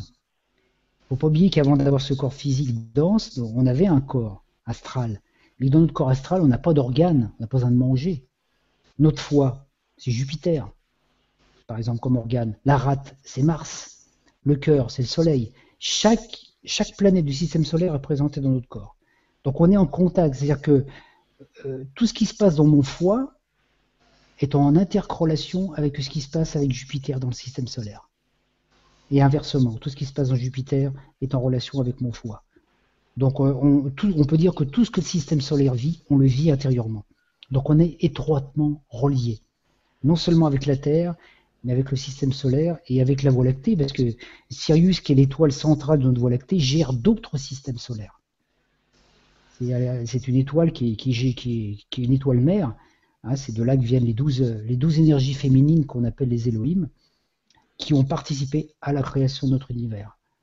Et qu'on retrouve justement dans le zodiaque et dans quelques temps, je vais, publier sur, le blog justement toutes, ces, toutes, ces, toutes ces correspondances entre le zodiaque et puis aussi, euh, ça nous permet de voir aussi qu'est-ce qu'on est venu faire sur cette terre. D'accord. je dirais au niveau individuel. Mhm, mhm. Donc la- l'ADN à 12 brins, c'est ça, c'est vraiment. ce- Donc on a cette possibilité, mais il faut y donner son attention. Voilà ce que je peux dire euh, en résumé, parce que En bon, résumé, oui. De toute façon, chaque, euh, chaque question, je pense que tu pourras en parler des heures. Ok, on va passer à la question suivante. Donc, euh, la question, une question de Claude euh, qui dit Bonsoir Christian et Stéphane, avons-nous besoin euh, de, de- de savoir, de connaître notre passé, nos diverses incarnations, notre signe astrologique, alors que nous vivons le moment présent et par nos pensées, nous programmons notre futur? Merci de cette conférence. bon, merci de la question, c'est Claude, hein, c'est ça? C'est Claude, oui. Merci. Euh, bah, justement, ça, ouais, puisque, eh ben, je dirais, pour être simple, non. On n'a pas besoin de savoir toutes nos vies, toutes nos vies antérieures, tout notre passé, euh, toutes ces choses-là. Au contraire, des fois, ça nous cristallise. Par contre, on a cette mémoire antérieure est inscrite dans notre intérieur. C'est-à-dire notre corps, il est, c'est le livre de nos mémoires. Tout ce qu'on a vécu dans nos vies est inscrit dans notre corps par la forme de notre nez et tout ça. Donc, euh, y a la seule chose qui change pas, c'est les yeux. D'incarnation en incarnation, on a le même regard. C'est pour ça qu'on se reconnaît des fois. Mais il fut un temps où c'était intéressant d'aller voir dans ses vies antérieures, savoir ce qu'on a été, connaître son karma et tout ça. Maintenant, ça ne l'est plus du tout, dans la, bonne raison depuis que la lumière blanche, euh, en 1984, depuis que la lumière a commencé à s'activer, euh, le, karma n'existe plus. C'est-à-dire, on vit des karmas parce qu'on croit qu'on a encore des karmas, comme il y a des personnes qui se croient possédées, parce que, alors qu'en fait, tout ça, ça fait partie de l'illusion maintenant. C'est les forces de, c'est les forces, on peut dire, du bas astral qu'on appelle dans, dans, la Bible les, les, les dans, dans, la Bible, on appelle ça les tentateurs, les démons tentateurs. Mhm. Il faut savoir que les démons tentateurs, ils n'ont qu'un pouvoir, c'est de tenter, c'est-à-dire de suggérer. Le démon tentateur, c'est comme le représentant qui vous dit euh, oui, il faut changer votre voiture, c'est un peu la même chose. Mais on n'est pas obligé de dire oui à une tentation. Hein c'est pour ça que même la prière, le Notre Père, a été transformée, parce que ce n'est pas ne nous soumet pas à la tentation, parce qu'on y est soumis, puisqu'on est dans la troisième dimension. C'est ne nous laisse pas succomber à la tentation. C'est différent. C'est-à-dire ne me laisse pas euh, donner foi à des choses qui ne sont pas vraies ou qui ne vont pas me faire du bien à moi ou aux autres. C'est surtout ça. Donc maintenant, quand on fait un travail de pardon, moi je sais que ça fait quelques années j'ai fait un travail de pardon intérieurement en méditation, j'ai pardonné à tout en bloc. Moi, j'ai pas dit je vais pardonner à, telle personne, à telle personne. J'ai tout mis en bloc, j'ai fait un, groupage, j'ai dit bon, je pardonne à tous ceux qui m'ont fait du mal dans cette vie et dans mes vies antérieures, etc. Faut faire le grand ménage, hein. Parce que on n'a plus le temps. Donc, aller chercher des vies antérieures, c'est pas important. Euh, ça peut nous aider à des moments de notre cheminement pour comprendre des choses, mais le problème, c'est que des fois, quand on s'accroche à des mémoires antérieures, on n'est pas sûr qu'elles sont vraies déjà. Mhm. Et moi, j'ai vu des gens qui, quand les gens font ta régression en groupe, par exemple, ils ont des visions de vie antérieure qui ne sont pas les leurs, qui sont celles du voisin, parce que les énergies se mélangent. Et j'ai vu des gens qui avaient des gros, j'ai vu des gens qui avaient réveillé des mémoires de vie antérieure, qui étaient devenus, qui s'étaient installés dans leur conscient. Et les gens, ils n'arrivaient plus à vivre maintenant, quoi. Ils étaient, un peu, euh, voilà, ils étaient comme possédés, quoi, par cette vie mémoire. Alors qu'en fait, euh, chaque vie, chaque vie est nouvelle. Même si on a un passif, parce qu'on a vécu des trucs dans d'autres vies, etc., le seul passif qu'on a, c'est qu'on a cristallisé des mémoires. Dès l'instant qu'on accepte de vivre dans le présent, comme disait euh, donc comme, comme euh, a dit Claude, là, on n'a plus besoin de tout ça. Par contre, le signe astrologique, moi je j'étudie le signe astrologique des gens, surtout le signe, le signe solaire et le signe, et le signe de l'ascendant. L'ascendant, c'est la personnalité, et le signe solaire, c'est l'énergie de l'âme. D'accord. je fais, donc moi, des thèmes astrologiques, dans le temps, je mettais 4 euh, heures, des, je, mettais, euh, je, recevais les gens pendant 4 heures. Maintenant, quand les gens me demandent, euh, en deux pages, je leur ai tout révélé, le, principal, l'essentiel, qu'est-ce qu'on est venu faire sur cette terre? Par exemple, par rapport à notre signe. Ça peut nous donner une, intention, mais on n'en a pas besoin nécessairement. Moi, par exemple, je suis du signe du Verseau. C'est signe du Verseau, c'est le onzième travail d'Hercule. Les travaux d'Hercule sont en représentation. Hein. C'est Hercule, qu'est-ce qu'il fait dans le onzième travail? Il nettoie les écuries d'Augias. Donc nettoyer les. Il détourne quatre rivières et il fait passer les rivières. Donc il fait le gros nettoyage. Et en fait, c'est le travail des Verseaux. Leur travail, c'est de faire le nettoyage. Faire le nettoyage. Donc moi, c'est pour ça que je dis, si on va chercher une petite cause, on va régler un petit problème affectif ou un petit truc par rapport à une vie antérieure, on va passer 2000 vies à tout nettoyer. Moi, je suis pour le grand nettoyage, c'est-à-dire, on passe un gros coup d'éponge, on est tranquille. Parce qu'on n'est pas venu pour payer nos fautes passées. Ça, c'est une erreur encore. C'est une croyance qu'on a. On n'est pas venu, euh, on est venu dans un monde pour expérimenter le bien et le mal. Il n'y a pas de mal, il n'y a, a pas de mal à ça. C'est dire tout est bon. Par contre, ce qui est dommageable, c'est de se cristalliser sur un truc, euh, sur une croyance, par exemple, comme des gens qui, qui dans une vie, bon, vont être, euh, vont être par exemple de religion musulmane et puis qui vont taper sur les croisés ou sur les catholiques, ils vont se battre, ils vont pendant des jusqu'à mourir sur le terrain de combat et puis quand ils vont se réincarner, ils vont se réincarner dans l'autre camp. ils vont faire pareil. Si les gens le savaient, il y aura peut-être beaucoup moins de guerres. C'est sûr. Ce qu'on a, combattu, on le crée. Donc euh, après, si on veut vivre en paix, il faut vraiment arriver à cet état de cet état de pardon. Donc pour répondre à la question, non, c'est pas nécessaire d'aller revoir ses vies dans la mesure où on vit bien dans le présent et qu'on vit ce qu'on aime. Le reste, euh, c'est l'antiquité quoi. C'est plus très utile. ok. Merci pour la réponse. Euh, on a euh, Manuel qui nous pose une question. Euh, bonjour à tous. Existe-t-il une lutte permanente entre le bien et le mal? Si oui, qui les représente? Merci. Ah, alors, la lutte en bien, c'est marrant, c'est la suite. Merci pour les questions parce que c'est mmh. la suite de, ce que je viens de dire justement. Le bien et le mal sont des potentiels qui existent. C'est-à-dire, on est dans un monde où on expérimente le bien et le mal, c'est-à-dire la dualité, le chaud et le froid aussi. Hein. Euh, on peut dire euh, la joie et la douleur, mais ce sont jamais que des compléments. Et en fait, euh, ils, sont nécessaires tous les deux pour que notre monde existe. Nous, en tant qu'êtres humains, on est incapable, par exemple, d'apprécier quelque chose si on n'a pas son contraire. C'est quand on est malade qu'on apprécie d'être en bonne santé. Quand on sort de la maladie, on se dit oh c'était bien. Je pense qu'il voilà, euh, si on avait par exemple un temps où, il faisait du soleil toute l'année, on finirait par plus l'apprécier. Et on l'apprécie parce que justement il y a cette dualité où il y a des moments où euh, justement bah, il fait plus froid pendant l'hiver, donc euh, il y a la neige, et puis après on est content parce qu'il y a le printemps qui arrive. Mais si on vivait le printemps perpétuel dans notre monde, on ne l'apprécierait pas. Et on s'en est rendu compte qu'il y a des personnes qui, qui comment je veux dire, qui justement ont tellement l'habitude de vivre dans la lutte du bien contre le mal qui n'arrive plus à s'en sortir. Donc, pour résumer, je dirais que le bien et le mal sont des concepts qui sont possibles à vivre. Tout ce qui est bien, c'est tout ce qui nous fait du bien. Donc, pourquoi pas continuer? Si on fait quelque chose qui nous fait du bien et qui fait du bien aux autres, on continue. Tout ce qui est mal, c'est ce qui nous fait du mal. Donc, ce qui nous fait du mal, c'est justement les jugements contre nous, les jugements contre les autres, les rancunes, les rancœurs.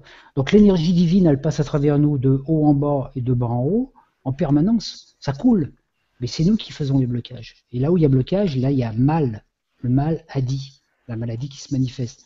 Mais en même temps, euh, le bien et le mal sont que des concepts euh, euh, humains, parce que ce qui est bien pour l'un peut être mal pour un autre.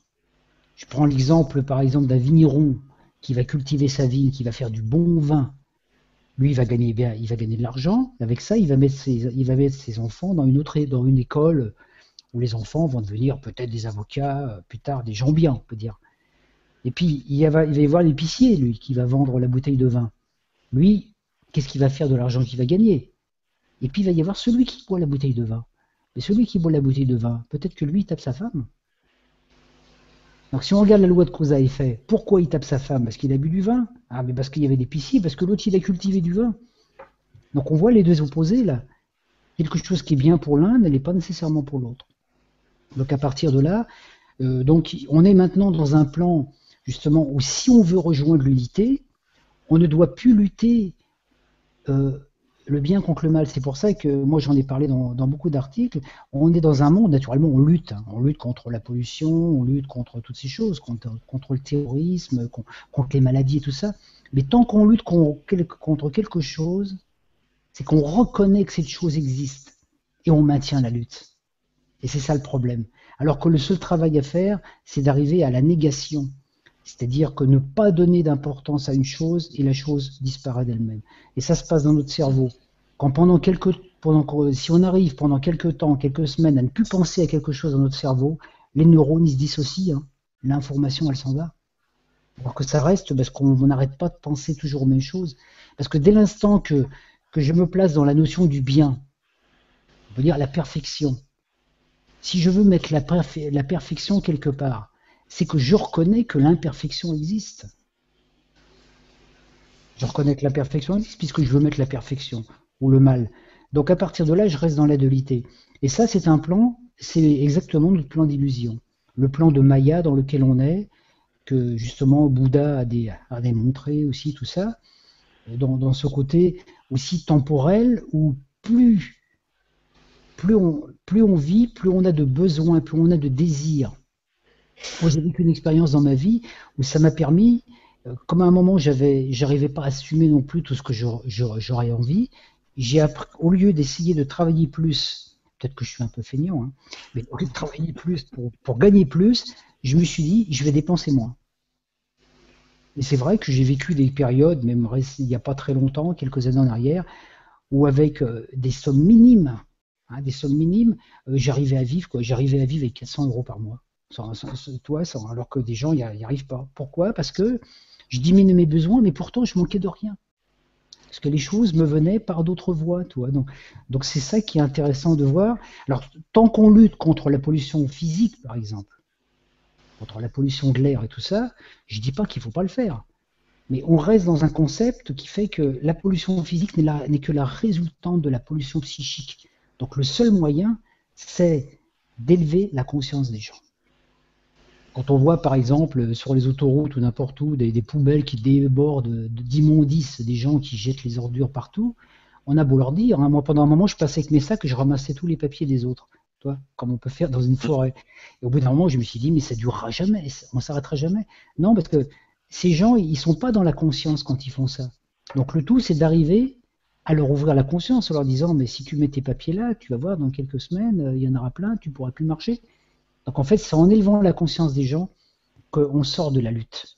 Tant qu'on est dans la lutte, et je me rappelais, c'est c'est Donald Welsh qui disait, l'auteur de Conversation avec Dieu, il disait, euh, de toute façon, c'est pas le seul qui le disait, il y en a plein d'autres qui disent, tout ce qu'on, toutes les choses auxquelles on, résiste persistent. Donc si on veut avoir des défauts, le meilleur moyen c'est de lutter contre nos défauts. Si on, est colérique, le meilleur moyen d'être plus colérique, c'est de lutter contre notre colère. Alors qu'en fait, il faut se dire non, la colère, la colère, c'est un excès de tempérament. qu'il faut que je canalise. Tu vois, mais c'est ça. Parce que c'est ça, en fait. Euh, il n'y a pas beaucoup de différence entre le courage, par exemple, et l'impulsivité. L'impulsivité, euh, c'est un, c'est du courage, mais qui n'est non maîtrisé. Donc, à un moment, il faut canaliser les choses, canaliser l'excès.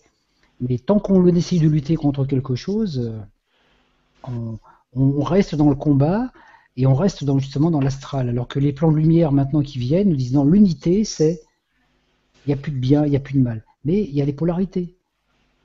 Donc, euh, par exemple, au niveau humain, ce qui est le plus important, par exemple, c'est euh, la lutte euh, masculin-féminin. L'homme et la femme. On sait que maintenant, les hommes développent leur féminité, enfin, laissent s'exprimer, que les femmes expriment plus leur masculinité. Mais les conflits, il y, a eu des temps où sur la Terre, c'est la femme qui est. Les systèmes, comment je vais dire, de matriarcat ont existé avant les systèmes de patriarcat. Hein. Il y, a des, traces les Amazones et tout, c'est pas des mythes. Hein. Il y a des femmes à des moments qui utilisaient les hommes juste pour se reproduire. Après, ça a basculé, euh, les hommes se sont rebellés. on n'en sortira jamais. Quoi. Il y a un moment, il faut comprendre qu'il n'y en a pas un qui est supérieur à l'autre. On est justement dans cette, dans cette unité de, de, réceptivité, d'amour, de, partage, et puis que moi je dirais rien n'est bien, rien n'est mal. Quoi. Donc euh, la, lutte, ça la lutte nous maintient dans l'astral, de toute façon. Donc euh, voilà ce que je peux En luttant, on renforce, c'est tout. Hmm. Merci pour la réponse. J'espère que c'est clair, hein, parce que c'est. C'est clair, c'est très clair. Il y a des commentaires justement qui, euh, qui le disent. Alors, euh, on a une autre question de Martine donc, qui dit euh, Quand je me relie à la source par la méditation, comment je peux savoir que je suis en haute vibration chaque fois? Par contre, je ne vois pas d'image ni de parole, mais quand on me pose une question, je sais la réponse et je sais que c'est juste. Eh bien, je pourrais dire euh, bienvenue au club. oui, parce que tu en as parlé tout à l'heure. Moi, j'ai pas d'image, j'ai pas de voix qui me parle dans la tête. Bon, j'ai bien des ultrasons qui passent dans l'oreille gauche, souvent. Mais c'est pareil, toi, c'est. Et moi, c'est un petit peu la même chose, c'est que quand on me pose une question sur un truc euh, particulier, par exemple, la réponse vient, pareil, comme ça, et je sais qu'elle est juste, quoi. C'est, mais je sais pas pourquoi, je, ne pourrais pas dire euh, pourquoi elle est juste. Mais, comme on dit, on met les pieds dans le plat, quoi. Mm-hmm. Hein, une fois, j'ai rencontré une, dame, euh, quand je l'ai vue, j'ai, j'ai dit, oh, c'est marrant, quand je vous vois, je pense à la Grèce. Le pays, hein, le pays, la Grèce. hein. Pour la Grèce, euh, Ça serait bon, trop sympa. pas. Et- alors, alors qu'il n'y avait rien qui me disait, et toi, et cette femme, elle était grecque d'origine. D'accord. Alors qu'il n'y avait rien, bon, extérieurement, qui aurait pu me dire qu'elle était toi. Donc, donc des fois, tu as des choses comme ça, des, des intuitions qui viennent de plus en plus, quoi. Et, ce, et cette reliance à la source, justement, comme dit, euh, c'était comment le prénom Martine, c'est ça? C'est Martine, oui. Martine, eh ben, c'est ce, ce- cette connexion-là peut se faire après n'importe où, quoi. C'est-à-dire, Il n'y a pas besoin même de 2-3 heures de méditation. À un moment, dès l'instant qu'on qu'on est dans l'alignement, si on reste centré dans le cœur, les infos elles viennent comme ça. Donc c'est comme ça aussi que des fois, euh, en route, euh, après on a les petits signes qui nous sont donnés des fois. Mais en route, on peut savoir par exemple instinctivement qu'il faut passer à droite plutôt qu'à gauche, toi. Voilà. Et c'est vraiment des. Donc il peut y a- on peut aussi avoir des, des supports extérieurs qui nous aident dans cette guidance. Des supports extérieurs dans le- ce qu'on appelle les signes. Moi, je pourrais donner plein d'exemples par rapport à ça. Bon, euh, je vais pas m'étaler là-dessus. Mais il y a la- notre, sur notre chemin, notre guide, notre double, nous donne sans arrêt des, des, des- des signes dans la journée. Quand on, Ouais. quand on a besoin d'une info, ça vient. Il suffit de se brancher sur un truc. Essayez de vous brancher, par exemple, sur l'Égypte. Vous verrez dans la journée, dans les jours qui vont venir, vous allez avoir des gens qui vont vous parler de l'Égypte. Ou alors on allume la télé, paf, il y a juste un truc sur l'Égypte, ou on allume la radio. Moi des fois ça m'arrive souvent. hein. Je pense à une chanson, j'allume la radio, euh, c'est des chansons qui passent. Donc on a vraiment ces capacités qui sont là, mais elles se développent de plus en plus quand on a le mental euh, transparent. C'est-à-dire quand on n'est pas sans arrêt en train de faire tourner la petite de la, la mécane, parce que c'est la matière grise qui nous empêche de percevoir. D'accord. Gollum, du Seigneur des Anneaux, je dis, il est là, hein, souvent pour nous, il se met là. Hein. Le, le petit, le petit elfe qui est un peu déformé là. Il est, il est en nous et c'est tant qu'on est- tant qu'on a la machine qui cogite en fait, on cherche des réponses alors que la réponse elle est là à côté de nous et on la voit pas. D'accord. Justement être dans cette spontanéité de l'enfant intérieur, dire j'ai posé une question, je sais que je vais avoir la réponse et elle vient. Après, tout est une question de confiance. Plus on le fait, plus on a confiance et plus ça marche. Oui, c'est ça, c'est c'est parce que et puis ça, ça devient c'est une habitude. Mm.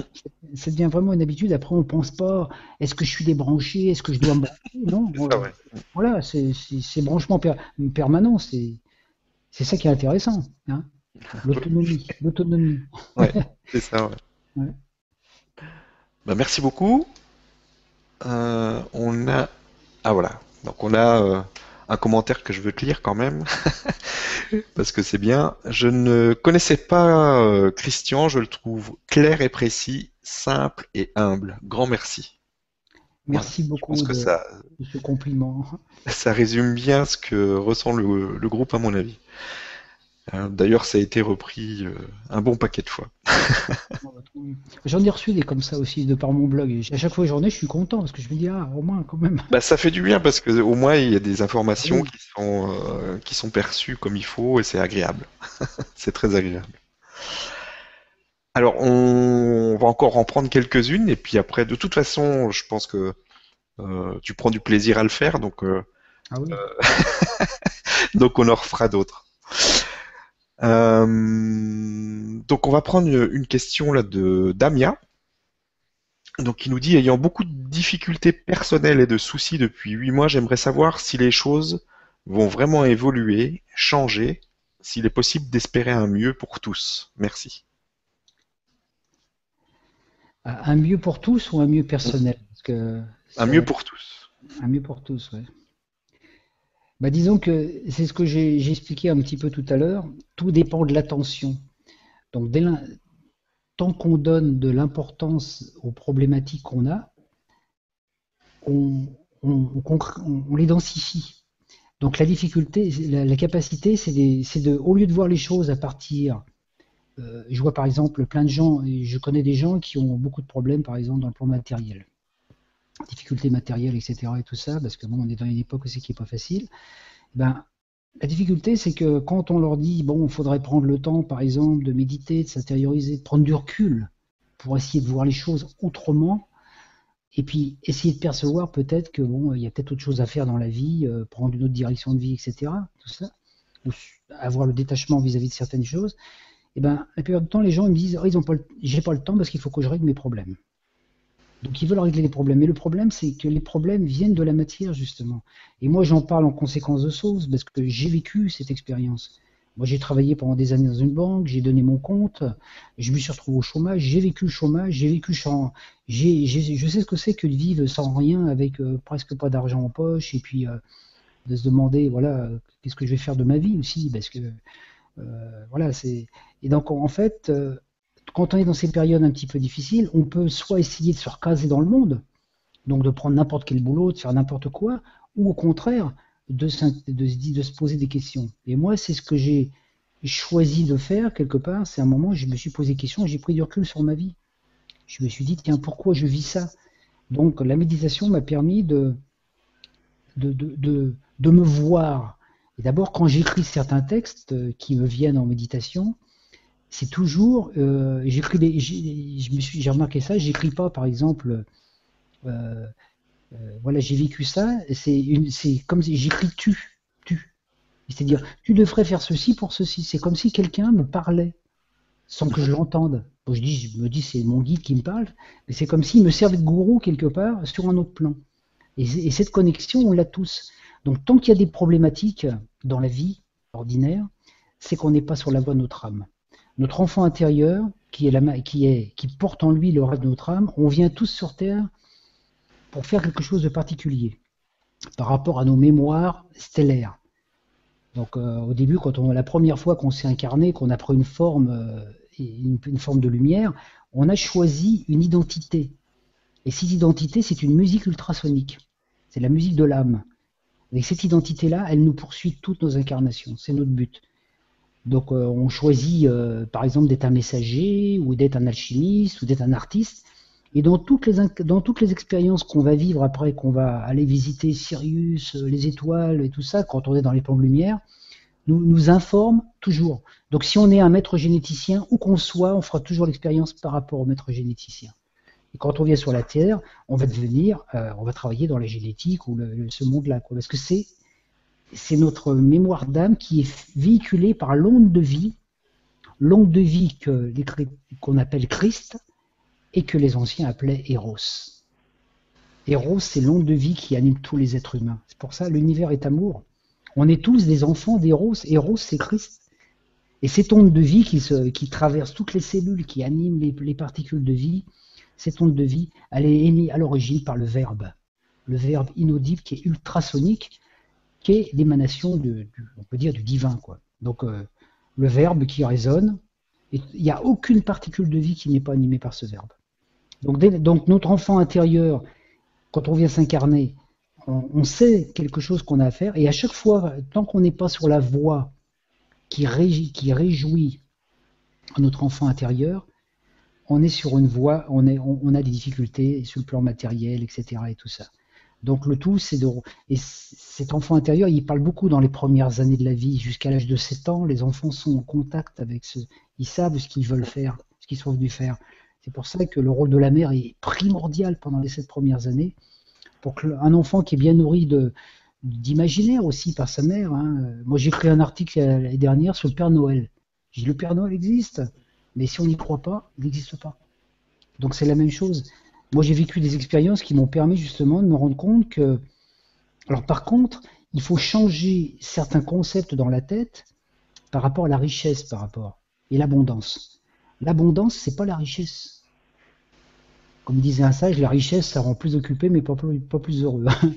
L'abondance, c'est d'avoir ce qu'on a besoin au moment où on a besoin. Et moi, quand je suis rentré dans, ce travail-là, c'est ce qui m'est arrivé, c'est j'ai besoin d'une chose, euh, je vais avoir les moyens de me l'acheter ou pas. Par contre, euh, comment je veux dire, les choses qui me viennent le plus facilement, c'est les choses qui sont en accord avec ce dont j'ai réellement besoin au niveau de mon âme, pas ce que mon petit moi veut, parce que moi, si je veux une Mercedes, euh, la dernière Mercedes, machin, euh, mon, mon soi, il va me dire, ok, il me dit, mais tu bosses, hein.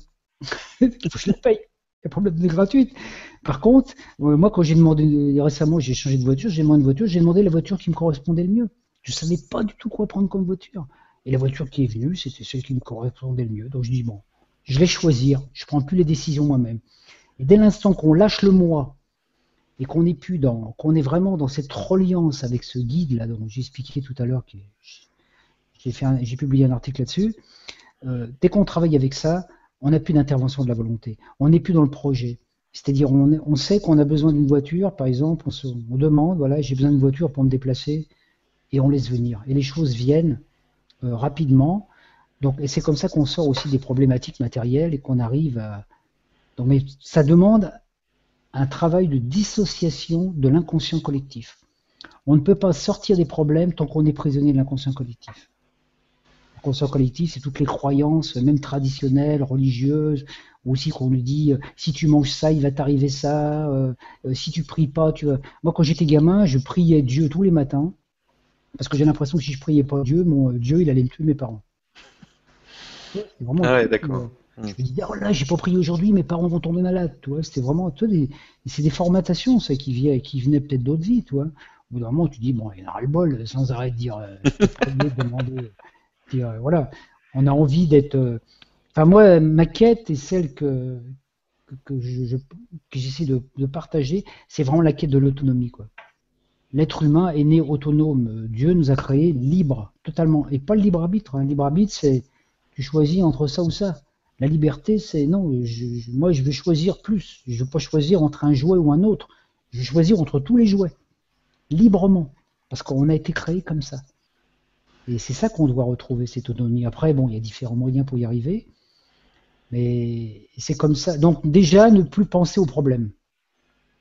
Et quand on, quand on, a, quand on est dans difficulté matérielle, si on prend suffisamment de temps pour se ressourcer, on va avoir des informations qui vont venir par l'intuition, par l'écoute, qui vont nous guider vers autre chose. On a besoin d'un travail. C'est comme ça, hein, quand je suis arrivé au Québec, euh, j'ai trouvé du travail en deux jours, alors que j'avais aucun diplôme. Euh, en plus, euh, voilà, je venais d'arriver, je connaissais personne. Ça s'est fait tout seul. Pourquoi? Parce que je savais. J'étais déjà au Québec, j'ai envie de travailler au Québec. Voilà, ça s'est fait comme ça. c'est aussi simple que ça. Ah oui, c'est même tellement simple que ça, que ça fait peur des fois. Mm. Parce que la vie, euh, tous les jours, elle nous amène des infos. On dit tiens. Donc, on voit que rien n'arrive par hasard. Là, on rejoint la loi de résonance et la loi des synchronicités. Qui viennent tout le temps. Euh, moi, je, je, crois que c'est un. Je me rappelle plus ce qu'il avait dit ça. Il disait à chaque fois que tu poses une question, la question est dans la réponse. Oh non, la réponse est dans les questions, pardon. voilà, oui. Et moi, tu vois, quand je tirais le tarot, des fois, le matin, je me tirais le tarot, je me tirais des cartes, une carte tous les matins pour savoir, euh, voilà, aujourd'hui, ça va être comment. Et des fois, j'avais pas de questions. Et quand j'avais pas de questions, la première carte que je tirais révélait ma vraie question. Mais donc, j'étais pas conscient. Tu vois, la carte tiens, aujourd'hui, c'est ça ta question. Voilà, donc voilà, ça servait à ça. Donc euh, on a plein d'outils comme ça pour. Euh, D'accord. Vraiment, bon, quand c'est des cas. Qu'est-ce que tu conseilles aux, personnes justement qui, qui, euh, qui, ont du mal à trouver leur, leur voie, leur, leur vrai. ce qu'ils ont envie de, de, de, faire ce que leur âme avait prévu de faire à la base? Bah, justement, euh, moi, moi, ce que j'utilise, c'est justement, c'est ce que j'ai proposé par la presse galactique, parce que bon, là, j'avais arrêté pendant un mois ou deux, mais j'avais proposé aux gens justement ce service gratuit où les gens euh, me posaient justement des questions comme ça, et moi, je me sers du thème et des, des paramètres que j'ai pour dire à la personne, voilà, vous, ce qui vous convient le mieux, c'est ça. D'accord. ça vous êtes venu. Après, la personne en fait ce qu'elle veut. Mais ça, ça, toutes les personnes à qui j'ai répondu, parce que j'ai été obligé d'arrêter un peu, parce que Ouais, mais là, tu as dû t'en prendre. Euh, si tu fais ça gratuitement, tu vas, tu vas passer tes journées là. Au bout d'un moment, j'ai dit oh là là, j'ai pu arriver quoi. Donc, euh, mais toutes les personnes à lesquelles j'ai répondu, la plupart des, enfin toutes celles qui, qui m'ont répondu après, euh, m'ont dit que, c'est, bon, que ça les avait aidés, aidés énormément quoi. C'est, ça. Donc, allez, dans la simplicité, en deux pages, tu peux avoir des informations qui vont t'aider à savoir pourquoi t'es, à retrouver un petit peu ton rêve quoi. D'accord. Je dis à la parce qu'on a, on a la numérologie, on a l'astrologie, on a, on a des paramètres comme ça qui, qui sont des indicateurs. Voilà. Ok. Ben on va arriver, on arrive à la fin de, de cette première conférence d'une longue série. C'était bien, bien intéressant en tout cas. J'ai beaucoup apprécié et je pense que d'après ce que je vois, ça a beaucoup plu. Euh, c'est vraiment bien parce que c'est très simple, euh, c'est facile à comprendre et, et, très intéressant. Donc merci beaucoup pour, euh, pour tout ce que tu nous as donné ce soir et merci à toutes les personnes qui, qui sont présentes euh, avec nous ce soir. C'est, c'est, c'est vraiment génial de, de pouvoir se retrouver comme ça. Donc euh, merci pour tous ces partages. Je te laisse le mot de la fin. Et puis euh, on se recontacte bien sûr pour en reprogrammer une nouvelle. D'accord. Bah, dans un premier temps, je voudrais, bon, je voudrais dire merci à toi, Stéphane.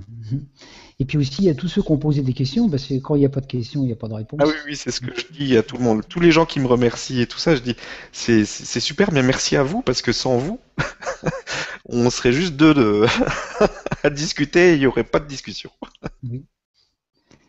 Alors, ce que je pourrais dire comme mot de la fin, c'est bon, c'est qu'on est dans une période actuelle, euh, actuellement, là où il y a beaucoup de choses qui se passent. Bon, il y en a beaucoup qui ressentent les énergies. C'est que l'important, c'est d'être dans cette unité. Et pour être dans l'unité, le seul moyen, c'est de ne pas percevoir la dualité. C'est-à-dire que déjà se percevoir comme étant euh, une incarnation du souffle divin, parfait. Tout ce qui nous donc et puis euh, une chose très importante, déjà, c'est le travail peut-être le plus important, c'est déjà de prendre conscience et d'accepter qu'on est responsable en totalité de tout ce qui nous est arrivé depuis tout le début de notre incarnation. Parce que pourquoi? Parce que l'acceptation de la responsabilité nous donne cette capacité de changer. Si je dis je suis cela, je vis des problèmes parce que mon père m'a fait ci, ou parce que ma mère m'a fait ci, ou parce que été maltraité pendant mon enfance, je j'enlève la responsabilité de moi. C'est la faute. Donc si c'est plus moi qui est responsable, si c'est mon père, je peux rien changer. Par contre, si je suis conscient que j'ai vécu ça parce que j'avais quelque chose à comprendre avec ou à transcender, et ben à partir de là, je peux reprendre les choses en moi. Donc déjà, accepter, et ça c'est le plus dur des fois, hein, accepter que tout ce qu'on a vécu, tous les bobos, les problèmes, toutes ces vies, j'en suis l'instructeur, j'en suis le centre, parce que c'est le principe de la pierre jetée dans l'eau. hein. La pierre qui fait des, des ronds, et les ronds reviennent au centre. hein. C'est Quand on jette une pierre dans l'eau, donc ça, ça c'est déjà le travail. Et puis une fois qu'on a accepté cette responsabilité, on dit bon maintenant que je suis responsable, si c'est moi qui a créé tout ça, si ce qui a créé tous ces problèmes, je peux changer, je peux créer autre chose. Donc se dissocier du petit moi, se connecter à son à son être de lumière, quoi. Et puis donc avec les différentes techniques euh, utilisées, et à partir de là, visualiser, ressentir ce qu'on a envie de vivre, et ne jamais penser une seule seconde aux choses qu'on n'a pas envie de vivre. Ça, c'est vraiment le truc, euh, le boycott total. hein.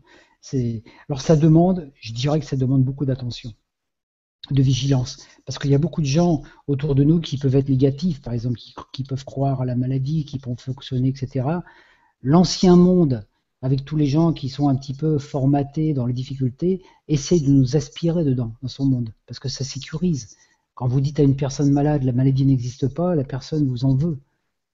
Moi, je sais que je suis végétarien depuis longtemps, j'ai vécu des tas d'expériences avec ça, où il y a des gens qui m'ont dit à des moments, euh, qui, m'en ont voulu parce que j'étais végétarien, parce que je leur démontrais qu'on pouvait vivre sans manger de viande. C'était horrible pour eux, parce que c'était leur retirer euh, la possibilité de se régaler avec la saucisse qu'ils mangeaient. On leur disait, ben non, tu... je leur disais, mais... alors au début j'étais un peu hard, je disais, mais tu manges du cadavre, tu es conscient que tu manges. Je dis, on devient ce qu'on mange, tu as vu ce que tu vas devenir? Donc euh, les gens, ça les dérange un peu. Parce que la réalité, et pourtant c'est une réalité physique, hein, quelque part. Donc à partir de là, bon, euh, après j'ai arrêté de rentrer dans la polémique comme ça, mais faut être conscient quand même des choses.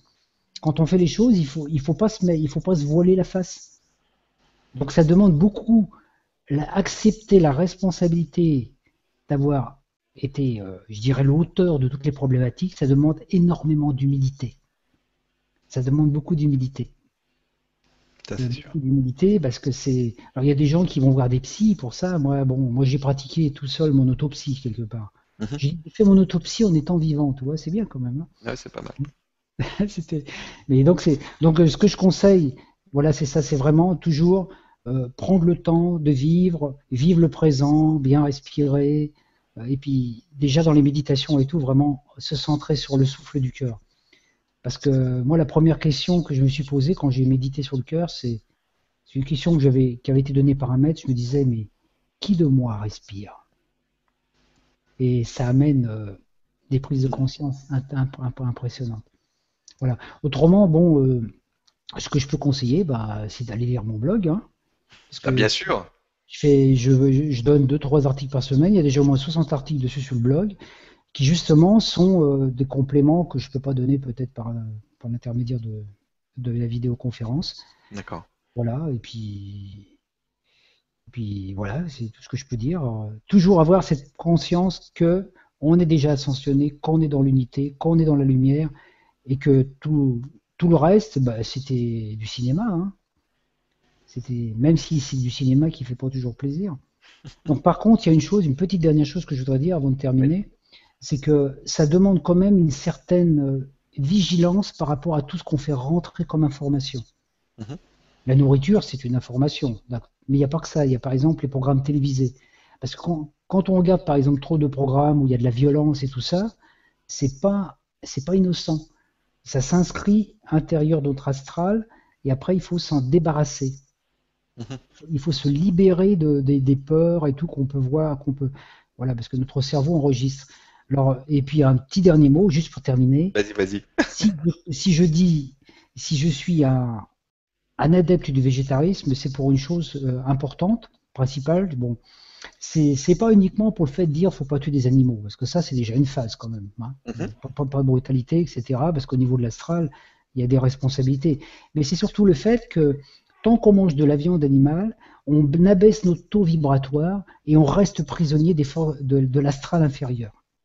Parce que l'animal est lié à l'astral inférieur, les instincts, les pulsions, la sexualité, la violence, la guerre, tout ça, c'est le bas astral.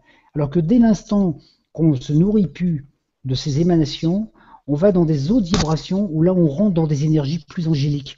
Donc là, c'est les anges qui vont se nourrir de nos pensées, de nos émotions, au lieu que ce soit les vilaines bestioles du bas astral. Donc, euh, et quand on arrête de nourrir les bestioles du bas astral, ils finissent par, ils s'intéressent plus à nous.